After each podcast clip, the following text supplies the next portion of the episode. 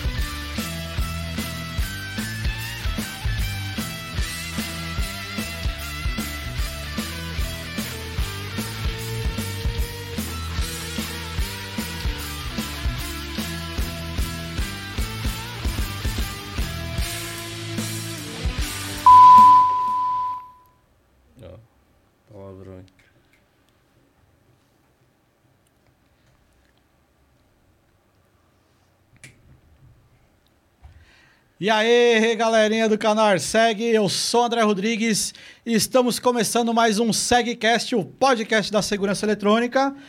E Dudu não veio hoje, né, mano? Dudu, Dudu, pá, não Deixou na veio. mão, mas tá o Moreira É aqui, aí, nóis, Moreirinha. é. Firmeza, mano? Firmeza total, amigo. Hoje é o especial, hein? Hoje é um especial com um cara super top dos top dos top. Top, top, Lembra top. dos top, né? É. Moreirinha, quem tá assistindo a gente, o que, que ele tem que fazer agora aí?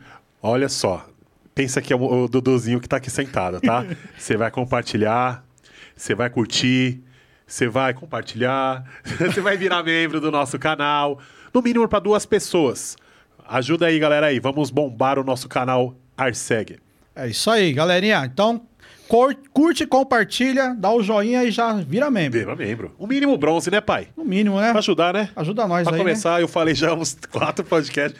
Eu vou lá, galera. Pode, próximo eu vou estar lembrando pra vocês aí. Me ajuda a te ajudar, né, É, Moreira? ajuda a te ajudar. É isso aí. Ô, Moreira, sem mais delongas, vamos É apresentar o nosso convidado de hoje? Melhor, será, é que- como é verdade. que será que, como é que vai ser hoje isso aí? Caramba, mano. Será, mano? Será que que temos vai convidados hoje aqui? Muito especial o programa de hoje, hein? Podcast especial. É um cara aí que veio de longe. É um cara aí que passou aí barreiras, né? Dificuldades. Um cara que pegou um trânsito, né? Mas chegou aqui. Chegou, né? Com a dificuldade, mas ele veio. Vai ver, né? Veio de É um longe. cara que às vezes atrasa um pouquinho, mas ele vem. É isso aí, Moreirinha. Né? Então, nosso convidado de hoje é o Barrense! Ê, Barrense! Top, tá top, top, top. Top, top. Toca aqui o top, papai. É nóis. E aí, mano? E aí, gente? Tava no rolê hoje, né, mano? Tá no hoje rolê foi tenso esse negócio, hein, Hoje mano? Tá na corrida. aí, tá vendo? Você achou que não ia chegar seu dia? Meu Deus. ó. Chegou aqui, Chegou, você cara. chegou aqui no estúdio, Moreirinha. Falou, e aí? hein? Todo tímido. Cadê o convidado de hoje? Pega leve, hein? Foi daqui a pouco você vai saber quem é. não, que se a gente fala, ele vai ficar dando desculpa. É verdade, mano. É, que hoje não vai dar, não sei o quê, né? Tá ligado, né? Não veio nem preparado, hein? Vai Já contar era. sua história aí. Eu já tô quase chorando já, mano. É. Hoje vai ser top os negócios, vai, ser muito legal. Moreira, a gente não pode esquecer também de falar dos nossos apoiadores, né? Sim. Porque aqui no começo, logo a gente já fala dos, aquele pessoal que nos apoia aqui. Lembrando que estamos aonde? Nos estúdios Podpax. Com certeza. Daniel Araújo, que hoje, inclusive, tá- vai fazer dois stand-ups, hein, meu? O cara vai correr hoje, hein? Então, galerinha que tá assistindo a gente aí, se você quer fazer aí o seu podcast, quer fazer gravação no estúdio, tem tudo preparado aqui para fazer ao vivo, para gravar banda, até banda se quiser. O negócio é, é muito da hora. Então, estúdios Podpax aí, Daniel Araújo, procura o arroba dele lá no Instagram, Podpax, é da hora, vale a pena, que o estúdio é top. E também, né, o pessoal do Amor e Comunhão Sem Fronteiras, que a gente sempre fala aqui, né? Bispo e a bispo. Bispo e a Bispa tá lá sempre ajudando. Com e é uma certeza. galera que ajuda a quem precisa. Não importa da, da onde é, o lugar que é. Ninguém tá vendo da onde tá vindo. Só tá, Verdade. tá vendo que tá precisando da ajuda e eles vão lá e vão ajudar a pessoa, né? Com certeza. Então, para você que quer conhecer um pouco mais lá do Missão Sem Fronteiras, arseg.com.br barra patrocinadores, tem o link na descrição. Você vai ver o logo lá do Amor Sem Fronteiras lá. Vale a pena conhecer o trabalho deles. E se você puder também, ajuda esse trabalho aí, porque o pessoal é, é muito da hora, né, Dudu? Sempre tá ajudando a Sempre galera tá aí, né? Já ajudou a gente em vários projetos lá na igreja lá.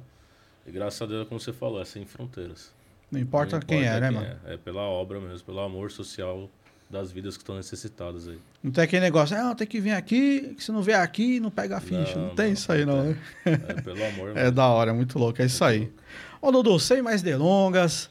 É, a galera tá querendo conhecer um pouquinho do Dudu. O Dudu tá sempre lá nos vídeos com a gente. Né? Que a galera fala, Moreira, que eu não trampo, mano, que é só o cara. Rapaz. Mas se eu tô gravando, como é que eu vou gravar e filmar ao mesmo tempo? Não tem como. Meio Então, que é verdade. Eu né? nunca que apareço. Aí fica ele com a fama do trabalhador e eu com a fama, a fama do fake news. Ó, a única vez que o pessoal viu ele trabalhando foi no vídeo do, do Stories do Papo Segurança essa semana. É, Aí tá, tá. é o Alexandre que fez o, fez o vídeo. Ele que tava gravando, né? é isso aí, vai ser muito da hora. Duduzinho, então, pra quem tá nos acompanhando agora, precisa conhecer um pouco da história do Dudu também, né? Saber quem é o Duduzinho, de onde ele veio, o que, que você fazia aí antes de entrar nesse maravilhoso mundo da segurança eletrônica que nós trabalhamos aí já há um certo tempo. Conta um pouquinho pra gente aí de você, Duduzinho. Bom, para quem não me conhece, né, sou meu nome é Eduardo Iane Barrense, né, o Iane é da minha mãe, Barrense do meu pai. É, sou nascido e criado de São Paulo, capital, né, sempre morei na zona leste de São Paulo. Morei por algum tempo em Pirituba, mas durante a minha história eu vou contar o motivo por quê. E que eu me recordo pouca coisa da minha infância, né? Foi, graças a Deus, nunca passamos nesse, vamos dizer assim, fome, mas tivemos algumas necessidades em questão. Morei sempre perto ali onde meu avô morava, na Introperária, em São Miguel Paulista. E... Ah, você sempre foi dessa região, Sempre então. foi dessa região, nunca saí daqui. Né? Eu já morei pra, praticamente em São Miguel, morei em todos os locais ali. Pedroso, São ali. Miguel, Itaim, hoje moro em Nazaré, Campos, já morei em vários lugares ali. E eu não me recordo muito da, da minha infância, mas eu recordo quando meu pai, ele... Eu sempre fui apaixonado por carro desde pequeno.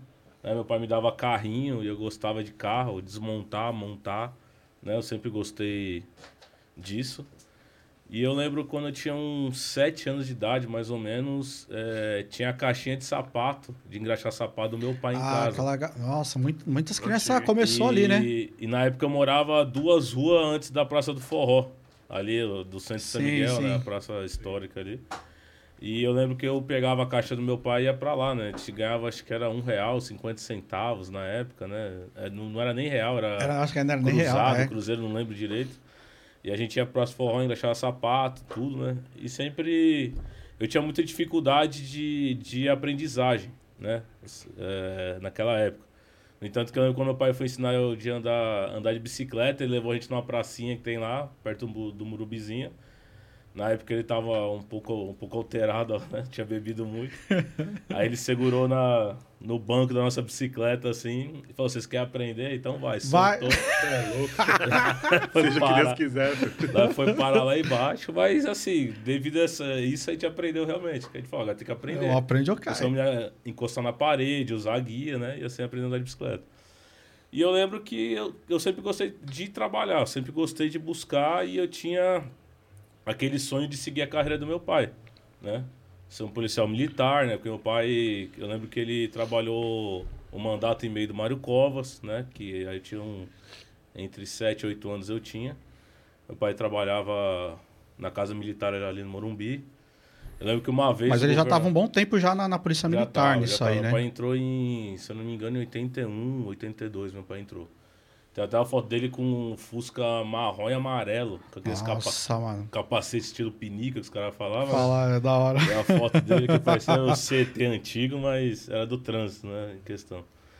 E eu lembro que eu sempre queria eh, seguir a carreira do meu pai, né? Falei, ah, eu quero ser um policial militar, quero seguir a carreira dele. Eu lembro que eu vestia a farda dele, meu pai chegava em casa, a gente mexia no carro. Eu lembro que uma vez o governador resolveu viajar de uma hora para outra, né? Pegou o helicóptero, eh, pegou o avião, foi viajar. E o piloto e o meu, meu pai e os policiais, eles eram meio, sabe, aqueles caras ponta firme mesmo, que era linha de frente. Sim. Eu lembro que meu pai, na época, era aquelas Blazer Executive, né? Aquelas que tinha a listrinha amarela, assim. Sim. Aí meu pai mandou os motoristas buscar as crianças. Cada filho de cada polícia foi buscar na sua casa. Da hora. Aí juntou todos nós lá na casa militar, pegou aquele helicóptero do, do governador, que é imenso, né? Cabe 15 pessoas lá dentro, não sei se é o mesmo até hoje.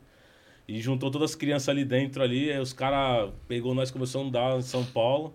Aí o cara foi beirando o Rio Tietê, passou embaixo daquele arco da Sabesp. Isso é. Bem loucão, piloto, né?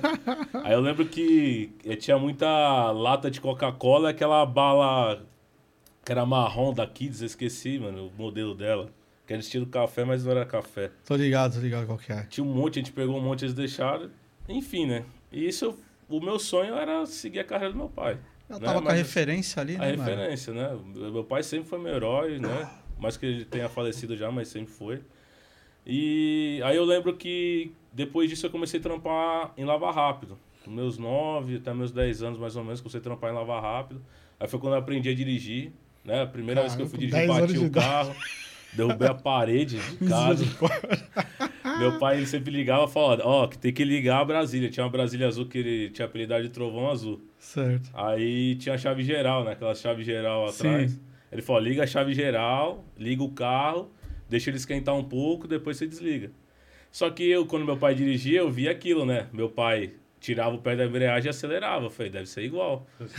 Encostei o carro na, no portão e fiz aquilo. Acelerei, acelerei, soltei a embreagem. Quando eu soltei, lá da cozinha. Na Brasília do meu pai. Mano. Ele deve ter ficado feliz da vida. Não, meu pai, meu pai era de boa. É de a- boa. A minha mãe que era mais brava, né, comigo. Nossa. Aí eu lembro que na hora que o carro desceu, porque, tipo assim, o muro, eu vi ele aqui no para-brisa, né? Mais ou menos aqui, ó. Quando o carro desceu, caiu o resto. Nossa. Né? Dava pra ver a lavanderia, a cozinha, meu Deus. Aí eu comecei a ligar pro meu pai desesperado na época, né? Porque era difícil aquela época você ter ligação. Sim. Aí você tinha que ligar para um número para mandar uma mensagem no BIP, né? Que meu pai tinha o BIP na época. Aí falei com a, com a atendente, falei, ó, fala tal isso, tal. Ela escreveu, meu pai, não sei como ele conseguiu ligar pro vizinho, que era poucas pessoas, tinha aqueles BCP na época. telefone, é. Aí, que era... Quem morava de frente comigo era o primo, o primo Autopeças. Aí conseguiu falar com ele, ligou. Falei, tá tudo, ele falou, tudo bem, tá? Eu falei, um carro, eu falei, não, quero saber do carro, tá tudo bem? Eu falei, tá, beleza. E deixou. Aí, quando eu tinha uns 11 anos de idade, mais ou menos, eu trampava lavar rápido ainda, já tava bem, dirigindo e tal. Eu lembro que meu pai, ele acabou na casa militar conhecendo uma outra mulher. E naquela época foi quando ele decidiu sair de casa, Sim. né? Foi morar com a mulher, já tinha operado, eu sou, eu sou do o mais novo da família, né? Foi Sou- o último. Eu sou o caçula e sou o último, né, que meu pai operou. E eu lembro que aquele momento meu castelo caiu. É embaçado, Porque né, eu mano? olhei e falei, pô, meu pai saiu de casa, foi criar dois filhos que não era dele, com uma mulher mais nova, acho que era 25 anos mais nova que a Ana tinha, mais que ele. E aquele castelo que eu tinha todo do meu pai, aquele sonho que eu tinha de ser um policial, ele caiu por terra. Tipo, eu comecei a olhar as coisas totalmente diferentes. E minha mãe na época trampava no, no hospital porque ela é funcionária pública também. Sim. Só que começou a ficar difícil. Porque assim, quem, é, sempre quem ganhou mais foi meu pai. Eu lembro que um pouco antes de acontecer tudo isso, nós ia no mercado, vinha quatro, cinco carrinhos e compra para meses, né? E começou a diminuir isso porque assim, eu acabei ocultando isso com medo de perder meu pai, mas acabei perdendo. Né? Que eu acabava até falando com a mulher é, pelo orelhão e tal. Mas eu tinha medo de perder meu pai. E, e os, aí o carrinho começou a diminuir, as viagens começou a diminuir, porque meu pai começou a dar atenção pro outro lado. Só que isso aí a gente não percebia dentro de casa. Sim. A gente percebia em questão disso, mas não percebia a ausência do meu pai.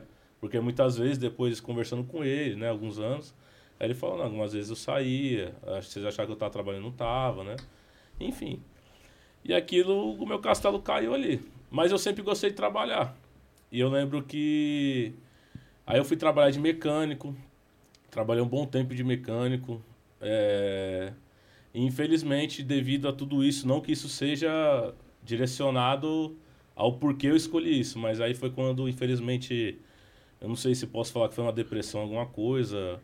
Aí cai no mundo da droga, da bebida, prostituição, um monte de coisa e foi embora. O As barco, amizade errada, né? o barco a deriva e foi Nossa. embora. Amizade errada. Aí eu lembro que eu fui trampar numa, numa, numa oficina de rolamento, que os caras falsificavam o rolamento. Mano. Era só Jesus na causa. Então era. Mas por que, que os caras falsificam rolamento, mano? Tem um mercado grande pra isso, mano?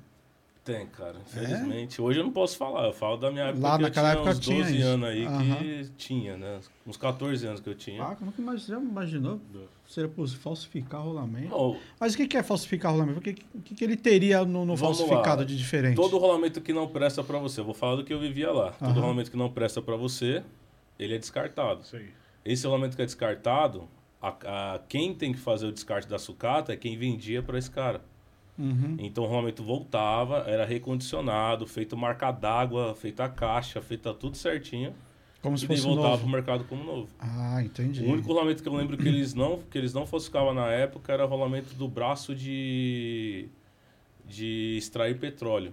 Porque aquele você é obrigado a ter nota Entendi. e você era obrigado, se o braço parasse por causa do rolamento, você paga a hora do braço. E eu lembro que era horrores o valor, 10 Não mil. vale a pena. 15 mil. Então não valia a pena. Nossa, Mas cara. enfim, a gente acabava em três, né? Tinha 14 anos, ah, vamos trabalhar, vamos trabalhar. Comecei a trabalhar, dali eu fui trabalhar como mecânico, que é a área que eu sempre gostei, de fuçar, de motor. Você trampar no centro de turbo, né? Quando eu fui morar na Vila Rosária, comecei a trampar, trampar no... Isso, na, na oficina do Rodrigo, que era de turbo, chamava Street Race. Né? Tem até hoje o grupo deles, tudo tal. Onde era isso aí? Que, que bairro que era? Aí em São Miguel também. É, chamava... Ele tá lá ainda no mesmo lugar ou ele não Não. trabalha mais com isso? Não, hoje eu não trabalho mais. Ah, tá. mas, mas a gente foi muito pra racha de rua, né? Racha mesmo. Fazia racha também? Meu Deus. Fazia racha lá em Interlagos quando, quando, quando legalizou. Quando legalizou, era Isso, lá, é, né? Racha de rua, ia pra Turnogueira, né? Tudo tal. E dali eu fui. Assim, eu fui sobrevivendo um dia após dia. Um dia após dias. Aí, infelizmente, caí na, na criminalidade. Caí, né? Fazendo merda a vida inteira. Durante. Acho que até meus 22 anos, 21 anos, se eu não me engano. Era na vida errada, então, o bagulho. Na vida errada, né? mas eu nunca deixei de trabalhar. Nunca deixei de trabalhar. Eu gostava de trabalhar no. Assim, é, resumindo, eu não era aquele vagabundo nato. Eu, eu não gostava de ficar parado. Eu sempre gostei de fazer alguma coisa. Sim. Você comprava que você manteve. Isso, mas eu usava a desculpa do meu pai. Eu falava, meu pai saiu de casa, A sua desculpa era a essa, minha né? desculpa era essa, entendeu? No entanto, que quando eu fiz 18 anos, né? Por mais que eu já tinha sido até, até preso com 14, né? Enfim, que meu pai foi até me tirar da, da delegacia. Eu lembro que quando eu fiz 18 anos, eu fiz a prova para a Polícia Militar. Passei na prova. Só que, infelizmente, Aí a passagem, histórico- né, o histórico não... Caramba, mano. E também no dia da prova, da prova física, eu enchi a cara um dia antes, enfim. Nossa, mano. Então, assim, eu tava, eu tentava, mas não conseguia mais, porque eu já tava mais envolvido de um lado do que do outro, né? Mas você acha que a- as amizades influenciou, ou Influenciou muito. Influenciou muito, porque assim, eu tinha. A maioria do pessoal que eu conhecia após isso, meu pai ele sempre era regrado. Ó, pode brincar da, das 5 da tarde até as 8 da noite, acabou. A gente morava de esquina quando eu morava ali perto da Praça Forró. A gente via os moleques brincando até meia-noite, uma hora que era normal, aquela Sim, é, época. aquela época era isso. E a mesmo. gente, é, do portão pra dentro, brincando com eles, entendeu? Brincando ali, mas não podia. E Sempre também tinha aquela coisa de ficar de olho nos, a- nos amigos também, né? As amizades. Tinha, só que aí tal, né? quando, quando se abriu esse leque, porque assim, minha mãe ela teve que trabalhar muito, Teve né? que se Teve virar, que né? Se virar nos 30 com a Sim. gente, graças a Deus, ela conseguiu, né? É igual eu falei, a gente nunca passou fome, passou necessidade, mas nunca faltou nada, Deus nos deixou. E eu lembro que nesse, né, nessa trajetória, o, as amizades influenciou demais. Entendeu? Demais. Demais, porque aí você olha para um lado, você, você só vê coisa errada. Olha para o outro, só errado. Para frente, só coisa errada. A uma coisa que certa que eu via dentro da minha casa, mas pouco eu ficava. Por eu ser um cara sempre acelerado, eu querer estar nativo e tal. E eu lembro que, infelizmente, em 2007 foi quando eu... é, eu tava até aqui na região, acabei sendo preso de novo. E eu lembro que minha mãe entrou lá dentro e falou pra mim assim, que minha mãe, graças a Deus, ela se converteu bem antes, ela sempre falava de Deus pra mim, sempre falava as coisas, né? E ela, eu lembro que quando ela entrou, eu tava aqui no Adriano Marrei, em Guarulhos, ela falou pra mim assim, desde o dia que você tá aqui dentro, eu tô fazendo jejum de Daniel. Se você não sair em 21 dias, eu rasgo a Bíblia para ir pra igreja. Ela já era presbítera, é que na Renascer até hoje ela é, né? Sim. Ela tá na Renascer. E... É, foi onde eu me converti na igreja Renascer. Não, não tenho que falar do Renascer, cara. Ah. Não tenho que falar deles, entendeu? Toda igreja tem seus problemas, mas eu lembro que muita coisa que eu vivi sobrenatural de Deus foi através ali da, da As Renascer. ali, né? Tal. Aí eu lembro que deu o 21 dia, né? Eu já tava lá dentro sem perspectiva de nada, né? Falei, ah, vou ficar aqui, mofar aqui Você dentro. já achou que é, pá, tá na hora dela rasgar já que. É, Deu aí eu 21. lembro que eu liguei 6 horas da manhã pra minha mãe e ela falou assim, "Ana, já arruma as coisas pra dar pra alguém aí que hoje é o dia da vitória. Ela falou bem assim. Porque eu via minha mãe indo pra igreja, né? Eu via tudo. No entanto que dos 11 até os 12 eu ia pra igreja, na comunidade da fé. ela? Não, a minha mãe não Ah, era outra convertida igreja. nessa época. Ah, tá, tá. Das 11 até os 12 eu ia na comunidade da fé. Foi onde eu me batizei, é onde eu me converti, mas eu fiquei só um ano. Tava aprendendo a tocar bateria, porque eu gostava de bateria, que eu gosto de ficar em, em movimento. Sim. Só que foi na época que meu pai saiu de casa. Aí Aí desandou. Entendeu? Enfim, aí voltando, eu lembro que deu umas duas horas da tarde, cantou o alvará, graças a Deus. E eu lembro quando eu cheguei em casa, ela falou: Esse é o Deus que eu sirvo. Entra na linha. Porque se você não entrar na linha, Deus vai recolher sua vida. Mas se não acreditasse, naquela. Se até ali você não acreditava. você Então, falou, mas mano, ali eu tava o quê? Aí Eu ainda tava, porque assim, é... é igual a Bíblia diz: existe dois caminhos. Você serve a Deus, você serve a Mamon, né? Que é o Deus do dinheiro. Não tem outro caminho. Então ali dentro você não tem perspectiva de vida. Entendeu? É o que você tá vendo eu lembro que volta, quando né? eu entrei ali, naquele lugar, que eu falo pra você que ninguém merece estar ali dentro, o pastor que tinha da Assembleia de Deus, ele estava sendo transferido. Entendeu? Então, assim, eu não tive contato, entendeu? Sim. Com algum tipo que pudesse fortalecer o que minha mãe estava falando. Então, pra mim, ia acontecer e ia acabar lá. Tinha um pastor que pregava no presídio, aí ele foi Isso. para outro Ele presídio, foi né? pra outro presídio. Caramba. Transferiram ele, que ele ia, acho que ganhar saidinha, enfim. Aí eu lembro que eu saí. Quando eu saí, minha mãe falou, ó, faz o carnê de Gideão. Eu lembro que eu fiz o carnê de Gideão numa segunda-feira. Eu fiz, né, em 2007, na segunda-feira, é, em prol de eu arrumar um trabalho. Porque aí você sai de lá, né, você não tem nada, né? Eu já tava, eu tinha um monte de BO por causa do negócio da falsificação. Fez um voto com Deus Entendeu? ali. Fiz um voto com Deus e antes de eu pagar a primeira parcela, que seria em 30 dias ali, é, um cara foi na porta da minha casa. E aí, Eduardo? Falei. Eu falei, carioca, beleza? Que era carioca, filho dele. É. Falei, mano, vamos trampar comigo, tô precisando do ajudante. Por Deus, velho. Fazia tempo que eu não falava com ele, tipo assim, do nada, bateu na porta da minha casa. Aí eu comecei a trampar com ele na Sky. E foi aonde eu me identifiquei com essa parte de infraestrutura. Porque assim, eu Sua sempre... instalação, que você não tinha tido esse contato ainda. Isso, porque assim, tudo que eu sempre fiz, que eu toco, que eu faço, eu sou chato. Uhum. Eu gosto perfeito, né? Eu gosto das coisas bem reta, sabe? Então, é, quando eu vi, pô, Sky, que aí você ia fazer o curso lá dentro com eles, aí os caras faziam, ah, faz o anel pra não entrar água, sabe? Coloca lá a buchinha pra dar acabamento, com a duplo... Então o treinamento existe. Existe. Os caras não fazem porque não quer, faz então. porque não quer. Misericórdia, né, Então mano? ali eu comecei a ficar, eu lembro que deu uns seis meses, é, eu, eu- me passaram para técnico, né? Me passaram para técnico e eu lembro que quando mudou a base, que a base era em Guarulhos, mudou para Cis Ribeiro, eu fui o, o primeiro técnico a ganhar o Clube do Boné, que é um prêmio que eles têm lá dentro, lá com melhor acabamento, é, men- é menos, menos AT, né, que eles falam. Retorno, né? pega, retorno Aham. e tal. E aí eu comecei a ir. Só que assim, infelizmente é aquilo. Quando você tem a mente pequena, você continua fazendo merda. Né? Quando você não abre, não abre. Eu pedi pra Deus abrir a porta. E ali foi quando começou aquela porcaria do, dos Azebox. Ah, Os canal aberto, canal não sei o que. aberto Foi quando a. DirecTV faliu. Né? Ela tinha falido um pouco antes, mas o Sim. satélite que ela usava estava aberto. Que era Amazonas, não lembro qual era o nome aí. Então, se você direcionava a antena de qualquer operadora Ah. para esse satélite, eles travavam. Aí depois veio a área do- das duas antenas e tal. Eu acho Então que a era o gente- se eu não me engano. É isso aí mesmo. Aí nessa época a gente começou a vender antena, vender cabo, não sei o quê. E passou, chegou em 2009, foi quando eu, eu creio que por Deus ter aberto a porta e ter usado né, de mau uso, é, Deus fechou. Foi quando pegaram, quando a Anatel liberou ponto adicional de graça.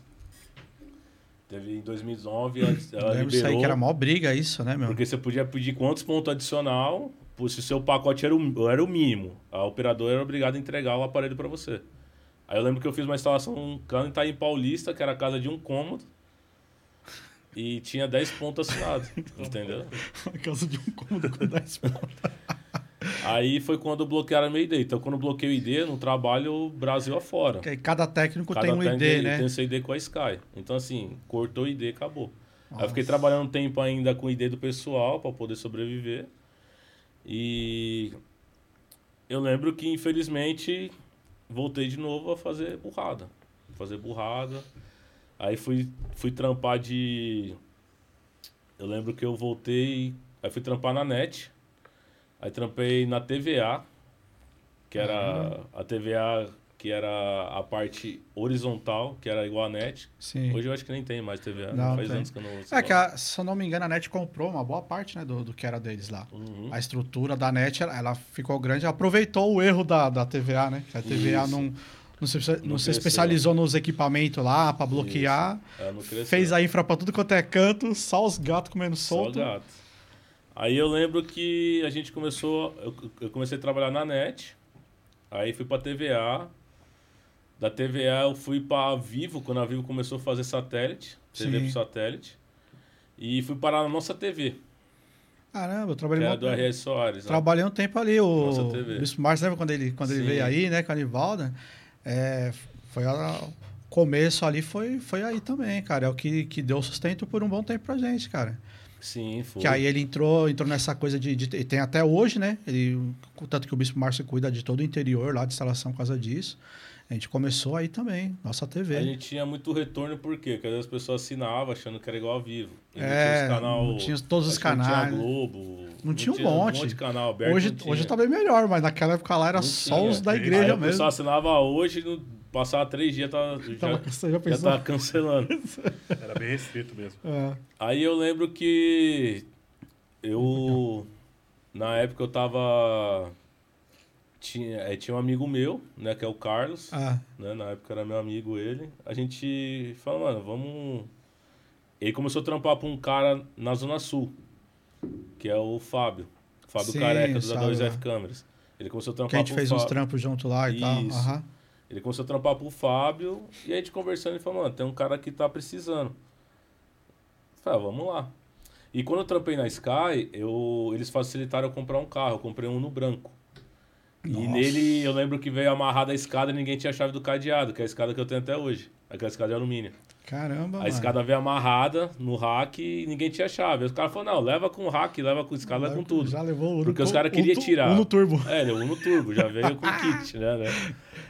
Aí eu lembro que ele falou, o cara tá precisando de alguém com carro. Eu falei, ah, vamos pra lá. E comecei a trampar. Não, minto, quer ver, ó? É, Aí foi quando eu saí da Sky e uma menina que eu conhecia na PPA. Agora eu lembrei, na PPA Leste. Falou, ó, falou, Aqui da Penha? isso, da Penha. Ela falou que tem um cara precisando pra trabalhar de ajudante. Ah, tá. E eu fui trampar, que é a história que eu sempre conto aqui. Aí eu fui trampar com ele. E aí ele me deixou na Lelo Madeiras, de Guarulhos. Sim.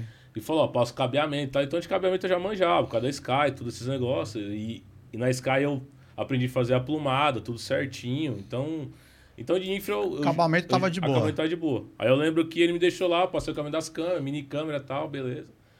Aí liguei pra ele, que ele deixou sozinho. Falei, ah, como é que eu ligo aqui? Porque eu nunca tinha ti- eh, tido contato com câmera, né? Aí ele falou, ó, junta tudo vermelho, junta tudo preto, liga na tomada. Só que ele não falou que tinha que colocar a fonte, né? Eu fui lá, enrolei um aqui, enrolei aqui. Eu tinha muito daquele cabo do, do aparelho da Do Sky. aparelho, né? Sabe, aquele de, de duas pontas? Tomadinha. Cortei a ela, emendei ali, pum, na que eu pus, explodiu câmera pra cá, pra lá. Mano. Ah, acabou com tudo, só pipoco. Pulou a lente das câmeras, que na época aquelas câmeras. Era. Nossa, qual que era a marca? Que era da Santa Ifigênia. é Top lá. Way lá não, né? Top Way, mano. Era, né? Era Top Way, depois aí veio HDL. Tinha uma outra marca também lá que o pessoal vendia. Aí eu lembro Showtech. que. Hã? Showtech também? Showtech. É, Showtech até hoje tem aqui, né? não me Tem. Aí beleza, aí trampei seis meses de graça pra esse cara. Nossa, pra pagar esse prejuízo Pra todo. pagar o prejuízo. Quando é, eu já tava bom devido isso, mas tava no prejuízo, eu falei, não vai aumentar meu salário? Ele, não, não dá agora e tal.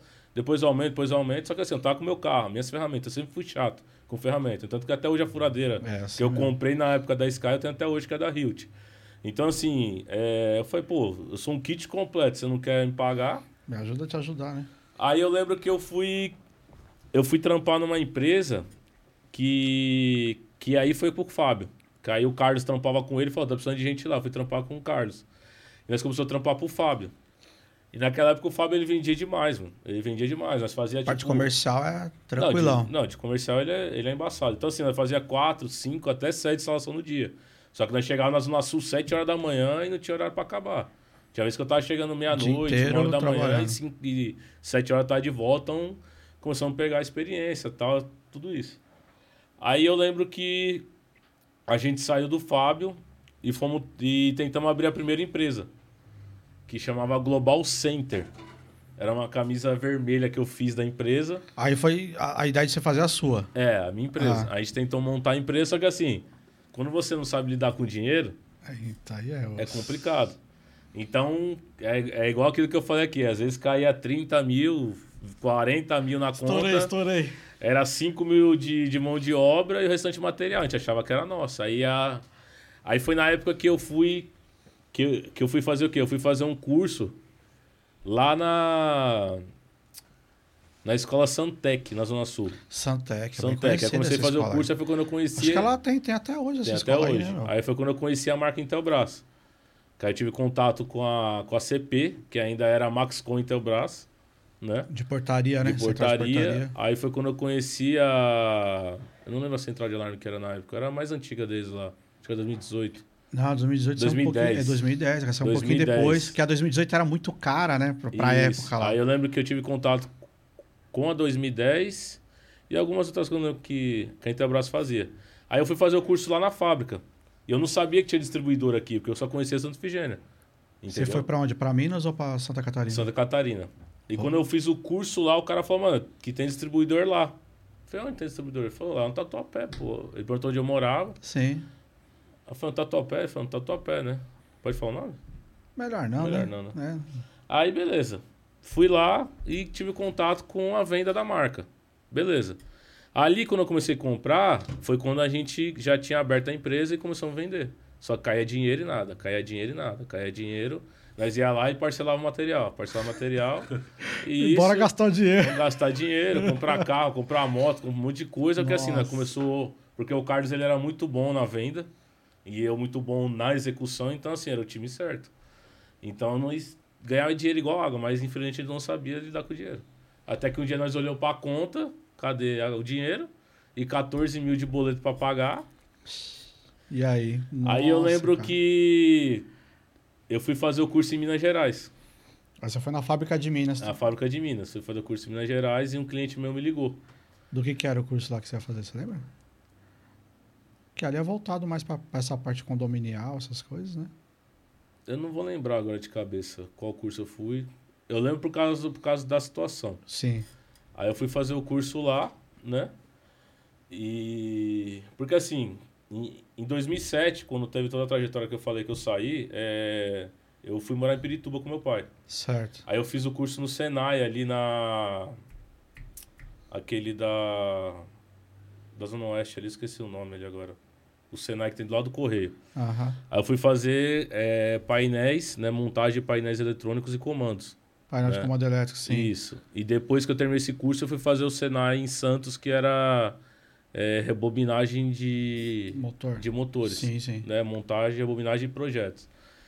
Então eu já tinha um, um pouco de contato com isso. Então, quando eu fui fazer o curso lá na fábrica da Eletrobras, então acho que quando eu fui em Santa Catarina, eu fui fazer outro, não fui fazer de alarme. Certo, Né? certo. Eu fui fazer de, de condominial em Minas.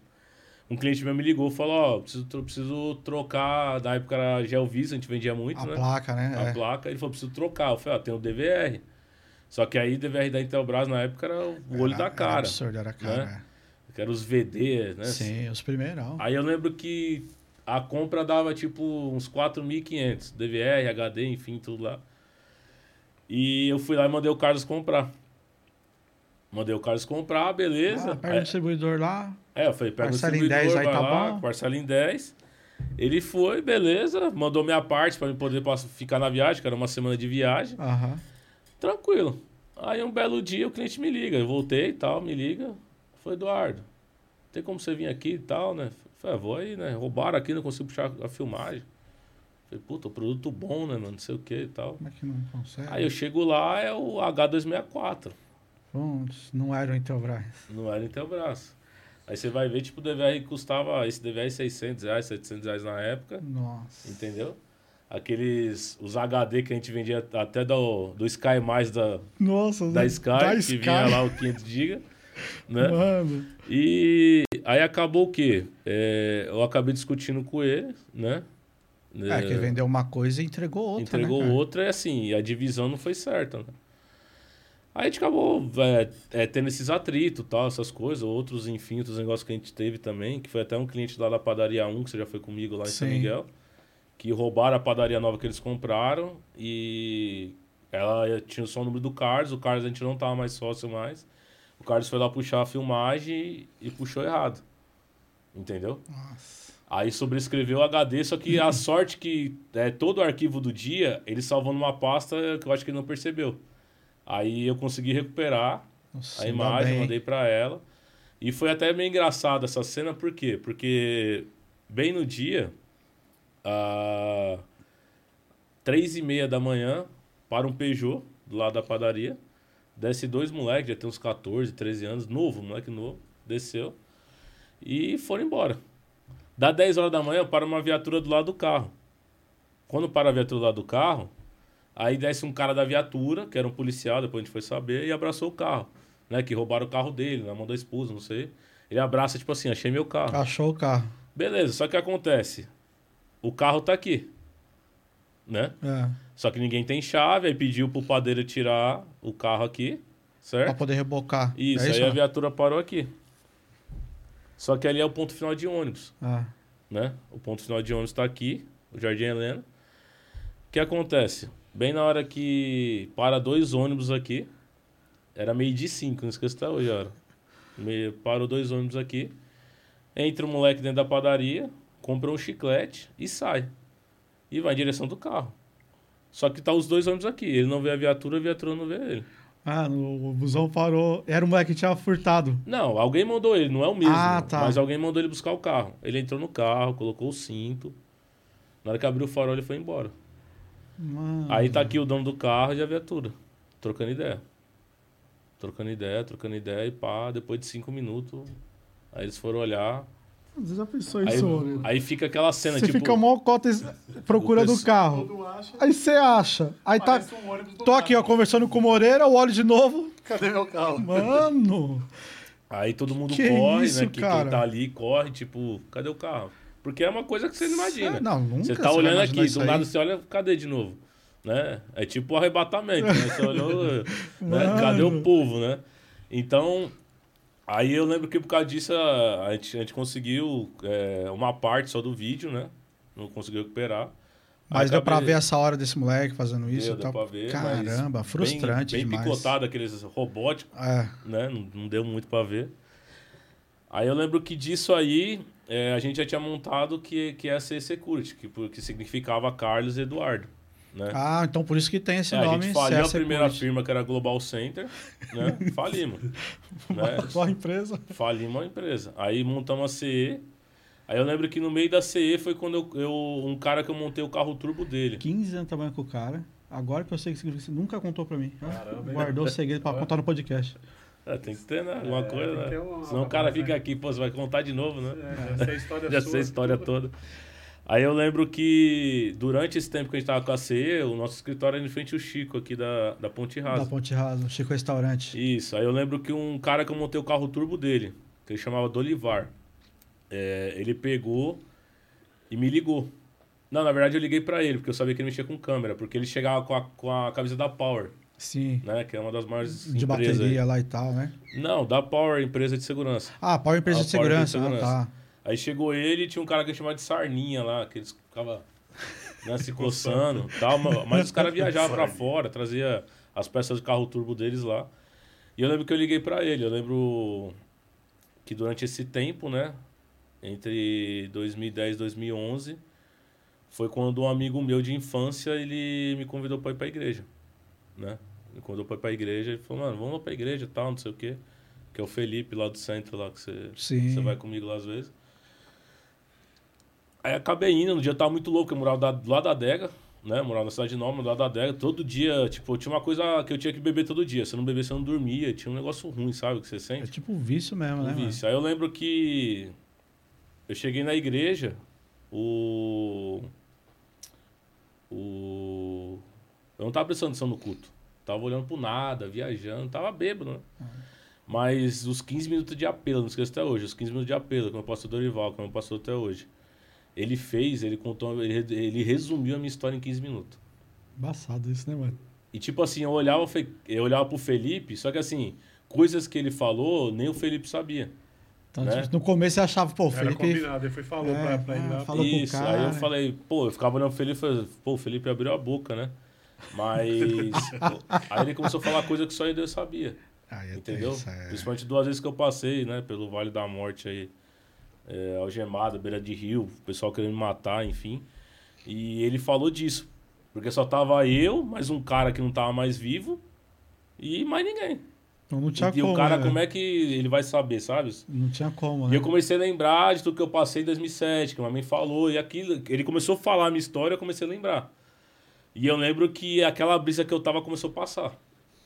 Só que o, o pastor ele não olhava pra cima.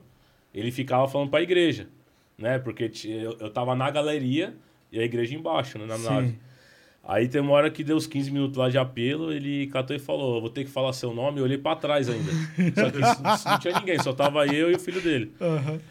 Aí eu desci chorando e tal, né? Foi quando eu levantei minha mão e falei, hoje acaba meus problemas, né? Achei que tudo, mas já era, aquilo que você planta, você colhe, infelizmente. E eu lembro que Tem, nesse meio tem tempo... uma turma que acha que falei que Jesus é o meu salvador, já era, né? Zerou os BO. Não, ele, Zerou ele, ele falou que é possível, mas que não seria fácil, né? Né? Aí eu lembro que nessa, nesse meio tempo foi quando a gente montou o escritório aqui, na Ponte Rasa. E eu lembro Foi o que... escritório que eu vim aqui, não foi? Isso, foi quando você veio configurar o PBX, que era a Modulare. Modular. A Modulare. Caramba. Aí foi quando... Em 2012 foi quando a Ingrid passou no encontro com Deus da igreja, porque aí eu passei no encontro, né?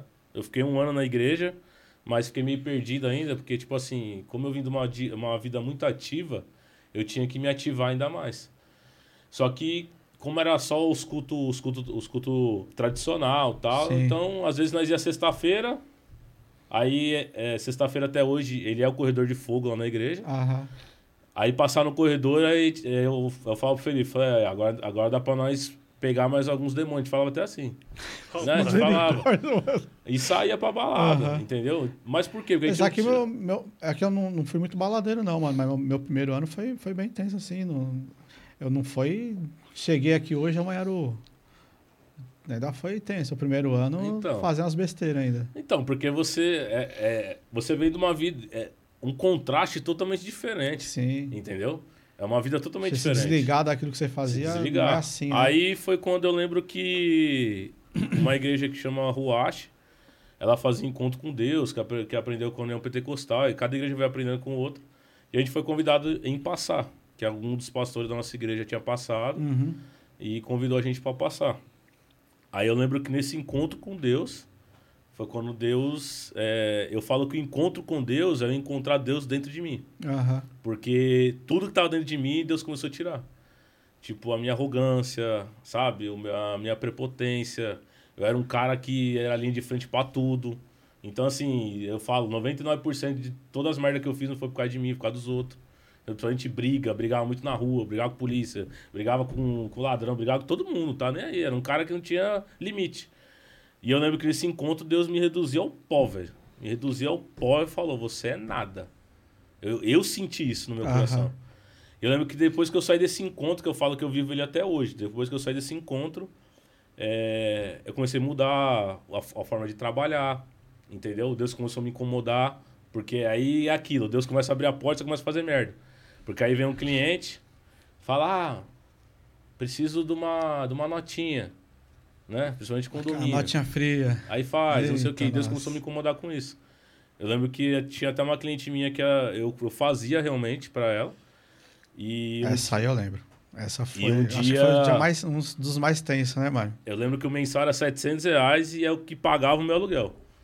E eu lembro que em 2014, né? Eu vou só ir pra frente, depois eu volto. Eu lembro que, que em 2014, quando começou a Lava Jato. Começou a Lava Jato, eu tava assistindo, aí passou o Lula, o Odebrecht, a OAS, um monte de coisa. E eu apontei o dedo pra TV e falei, cambada de ladrão safado. Na hora, velho. Na hora, o Santo falou pra mim, você não muda nada, só o valor da nota. Você é igual, se for, né? Você é a mesma não muda coisa. nada, só muda o valor. Eles estão ganhando milhões, você está ganhando um pouco. Só isso. Não muda nada. Aí eu lembro que. Que é, Na- é o que acontece muito hoje, né? Que a Acontece. galera gosta. Não que o que Entendeu? eles estão fazendo é certo, que não é. Tá roubando e acabou, tá fazendo o errado, né, Moreno? Só que eh, não é muito isso hoje. É, tá fazendo, mas na primeira oportunidade, o cara vê uma. Caiu a carteira do bolso do mano na frente. O que o cara faz? Dá aquela chutada pro lado. É. Não devolve. Não é igual, assim? é igual aquela. Eu não sei se é verdade, mas você olha assim, é uma coisa que você vê, aquela pegadinha do celular elétrico. Sim, é. Entendeu? Ixi. Cai, o pessoal pega, por mais que pode ser ator ou não, mas é uma situação que realmente acontece. É. Entendeu? Então eu lembro que na mesma semana, o Espírito Santo, o Espírito Santo falou no meu coração, falou, a partir de hoje chega. Na mesma semana, passou três dias, a mulher me chamou. Ela falou, Eduardo, peguei 1.300 do caixa do condomínio, não sei o que e tal, e eu preciso dar nota. Eu comecei a chorar. Por quê? Começou aquele conflito. Tipo, E aí, faço ou não faço? se você falar, você vai perder o dinheiro do seu aluguel. E eu falei, e agora? E a minha esposa tinha acabado de ser despejada. Nossa. Porque nós já não tava conseguindo pagar. Fazia pouco tempo tinha roubado minha casa. Meu Deus. Entendeu? Então, assim, eu comecei naquele conflito, só que eu falei, bom Deus, você falou que tava nas tuas mãos. Eu falei, a partir de hoje eu não consigo fazer mais. O Espírito Santo tá me incomodando aqui, tá? Então, você me deve 1.500, porque eu fazia serviços pequenos durante um ano Sim. e, tipo, virar um décimo terceiro no final do ano. No final do ano, meti a Falei, ó, nota. você me deve 1.500, que seria a nota que eu ia fazer todo final de ano. Então, eu- você pegou 1.300, eu vou te fazer a nota 1.500, você me dá o troco de 200, pega o dinheiro pra você, quita lá, mas esquece. A Não partir de hoje não tem mais. nota, notas. Realmente passou o medo que eu tava. Dois meses depois ela cancelou mensal, né? Aí a minha esposa tiveram que mudar de novo, porque eu não tava conseguindo pagar aluguel, né? Mas é, são coisas que Deus ele vem me tratando. Só que teve paz também, né, mano? Não, eu tive paz. Mas voltando em 2012, 2013, o que acontece? Foi quando eu lembro que eu orei. Eu e a Indy oramos. A gente namorava, aí a gente orou. Aí eu lembro que a gente falou: por que, que você não liga pro cara, o, o Dolivar, que mexe com câmera?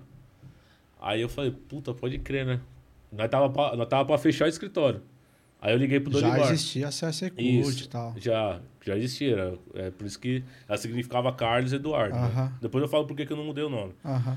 Aí eu lembro que eu liguei pra ele e falou: Caramba, você caiu do céu.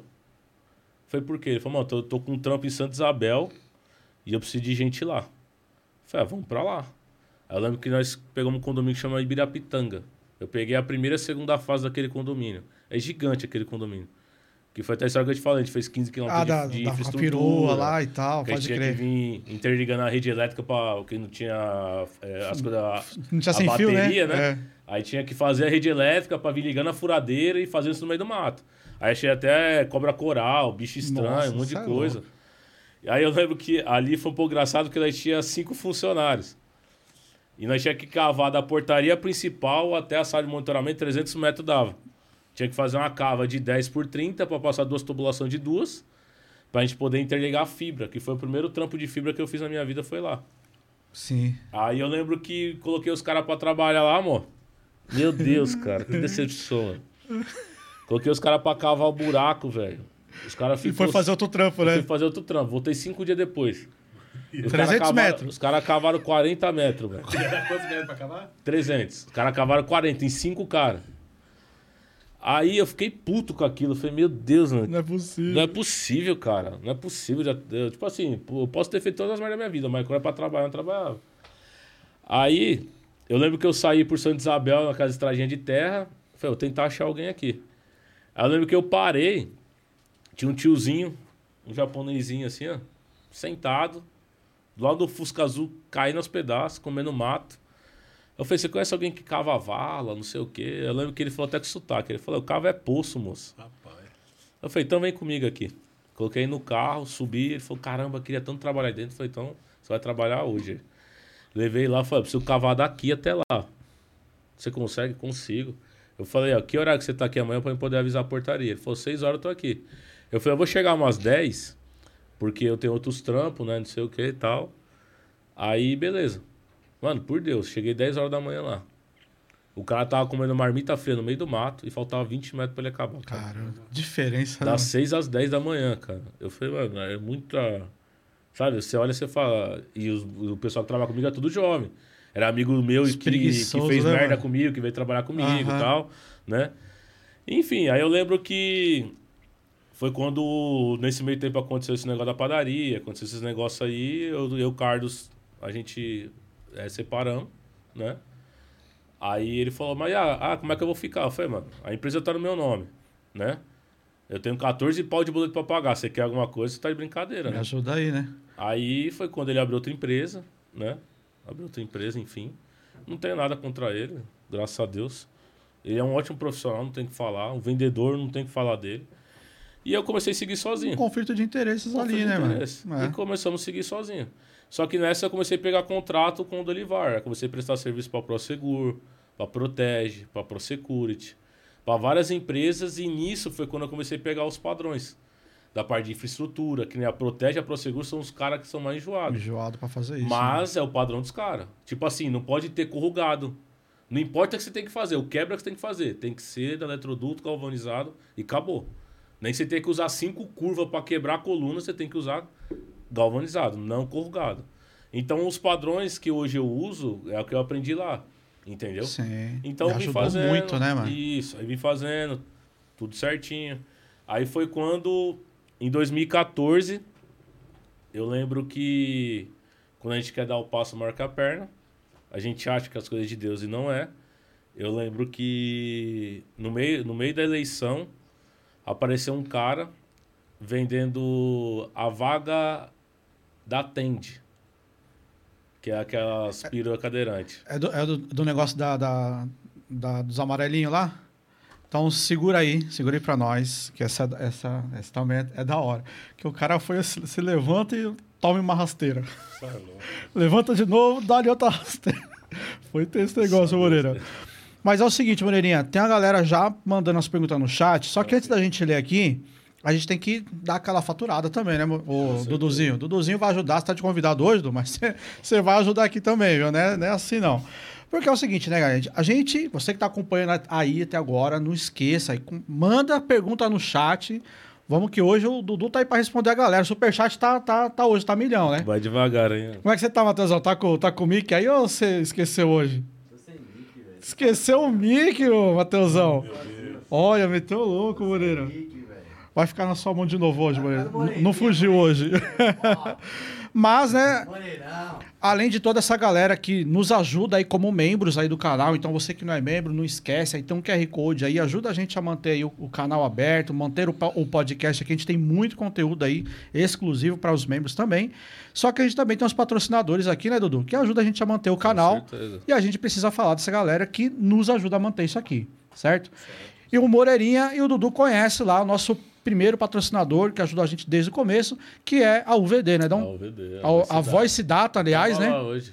Nossa, Tava lá hoje, né, Duduzinho? Tava lá hoje. Foi dar um rolezinho pra lá hoje, lá né? hoje. E lá na, na Voice Data, que é um distribuidor aí de, de produtos de segurança eletrônica, redes, tudo que envolve a, a área de segurança eletrônica e afins aí, além de ter toda essa questão de produtos lá, também temos a universidade, que é a UVD, né? Onde tem todos os treinamentos, inclusive, Dudu, você viu os stories que a gente fez essas últimas semanas. a sala? Todas as turmas cheias. Então, para quem está assistindo aí, eu estou dando cursos novamente lá, cursos presenciais, que a galera vem É bom, pedindo, e sala cheia em todos eles. Tinha quanto? 12 pessoas antes? O, não, nesse, nesse último, a gente tinha 15 pessoas 15. na sala, porque é o seguinte, é sala restrita, a gente não enche muita sala. É, sim. Então já é turma limitada, mas mesmo assim passou. Eles não, Glória não viram lá, ainda passou. Ainda teve gente que ficou mais apertada ali, mas todos os cursos lotados. Tem sido muito bom. Então, para você que está assistindo a gente lá na UVD, lá na, na Voice Data Serra Corá 2150 na Lapa, temos cursos presenciais com eu lá, estou ministrando e diversos outros cursos né, que a galera pode fazer. Quer fazer um curso comigo lá na Voice Data? Vários cursos na área de segurança eletrônica lá e afins. arseg.com.br, vai clicar lá em cursos presenciais, vai cair nessa listinha aí. Clica no primeiro ali, ó, o, o Mateusão. Isso. Aí já aparece a lista de todos os cursos aí que vocês vão ter, os próximos cursos agora pro, pro mês 8. O último tá até com a data errada, eu vou arrumar lá, né? Tá 29 do 5, mas é 29 do 8. Então esses são os cursos que eu vou ministrar, mas também tem outros cursos aí que você consegue ver lá da Voice Data. Então entra lá também no, no Instagram deles e vai estar aí na descrição, tá? É arseg.com.br barra patrocinadores tem a Voice Data e barra cursos, os cursos que eu, André, estou ministrando lá. E os caras é top, é um atendimento top. bom, né? Bom. Lembrando também, Moreirinha, que quem tem empresa tem que ter contador. Não é isso? Sim. E o cara que precisa de um contador, Moreirinha, quem é a empresa que ajuda os, os- as empresas a ter um contador ali que é viável, né? Financeiramente tem um custo é, efetivo bom. Quem que é que ajuda? É a Scorpius Contabilidade. Scopus Contabilidade. O Moreirinha tá com a corda toda hoje, né, Moreirinha? Depois fala do Dudu, vai. Do Dudu. a Scopus Contabilidade, né, Dudu? Fala um pouquinho pra galera da Scopus aí, por favor. Com contabilidade, nosso irmão Tiagão aí. Acho que é ele que até mandou aqui. ó. Tá aí, tá aí. Tá Falou. chat. Aumento não é resultado líquido, né? Que eu falei da questão que a gente Sim. recebe um monte e não, não é isso, mas todos nós necessitamos aí de ter a contabilidade, por quê? Não é porque eu sou MEI, que eu pago só uma taxa mensal lá, ou faço só né, o IR. Faz só o basicão ali já era. Não, não precisa, porque eu já quase perdi a empresa, né? Então tem o Tiagão da Escola de Contabilidade que vai te atender, atende Brasil, né, afora.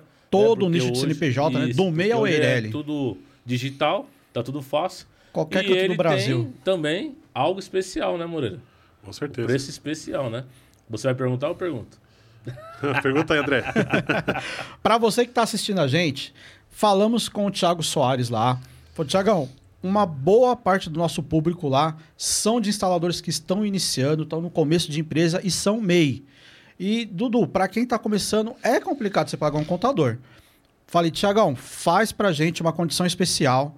E hoje, Dudu, aquela pergunta clássica. Você vai dar um rolê com a família. Chamou a Ingrid, Gabrielzinho ali, vamos dar um rolezinho ali. Vai no Charada Burger ali. Meu Gasta Deus, quanto? Você é louco, filho. Gasta quanto no Te amo, meu rolezinho? amor. Vou ter que falar. Te amo, filho, também. É... Não, Charada Burger você gasta uns 200 conto. Duzentão Bem fácil. Fácil. Fácil, né? Isso sem a taxa ainda. De... Tem a taxazinha ali. Se comer cada um, um lanchezinho só. mas é um lugar da hora, mas dá um custo, né, Dudu? Dá um custo. Dá um custo. Dá um custo. Dudu, para quem tá assistindo aí, clicar lá, arseg.com.br barra patrocinadores. O link tá na descrição. O cara clicou, viu o logo da Scopus Contabilidade. Se ele for MEI, quanto que é a mensalidade que o Tiagão vai cobrar deles? Tentar fazer igual o mal, né? R$ 49,90. R$ 49,90 Fala aí, por mês. irmão. R$ 49,90. Preço top pra vocês. top, top, Top, top. top, top. Galera, para você que é MEI, condição especial é para todo mundo que clicar no link lá, tá na descrição, arseg.com.br ba- barra patrocinadores. Clicou no logo da Scopus Contabilidade lá, para qualquer CNPJ, desde o MEI ao Eireli, tem condição especial, mas para o MEI é R$ 49,90 por mês para você não ficar sem contador aí e não atrapalhar também na contabilidade da sua empresa, porque isso é importante. Então não fica de fora disso, clica lá e você vai ser atendido por um cara que é muito firmeza, Top. né?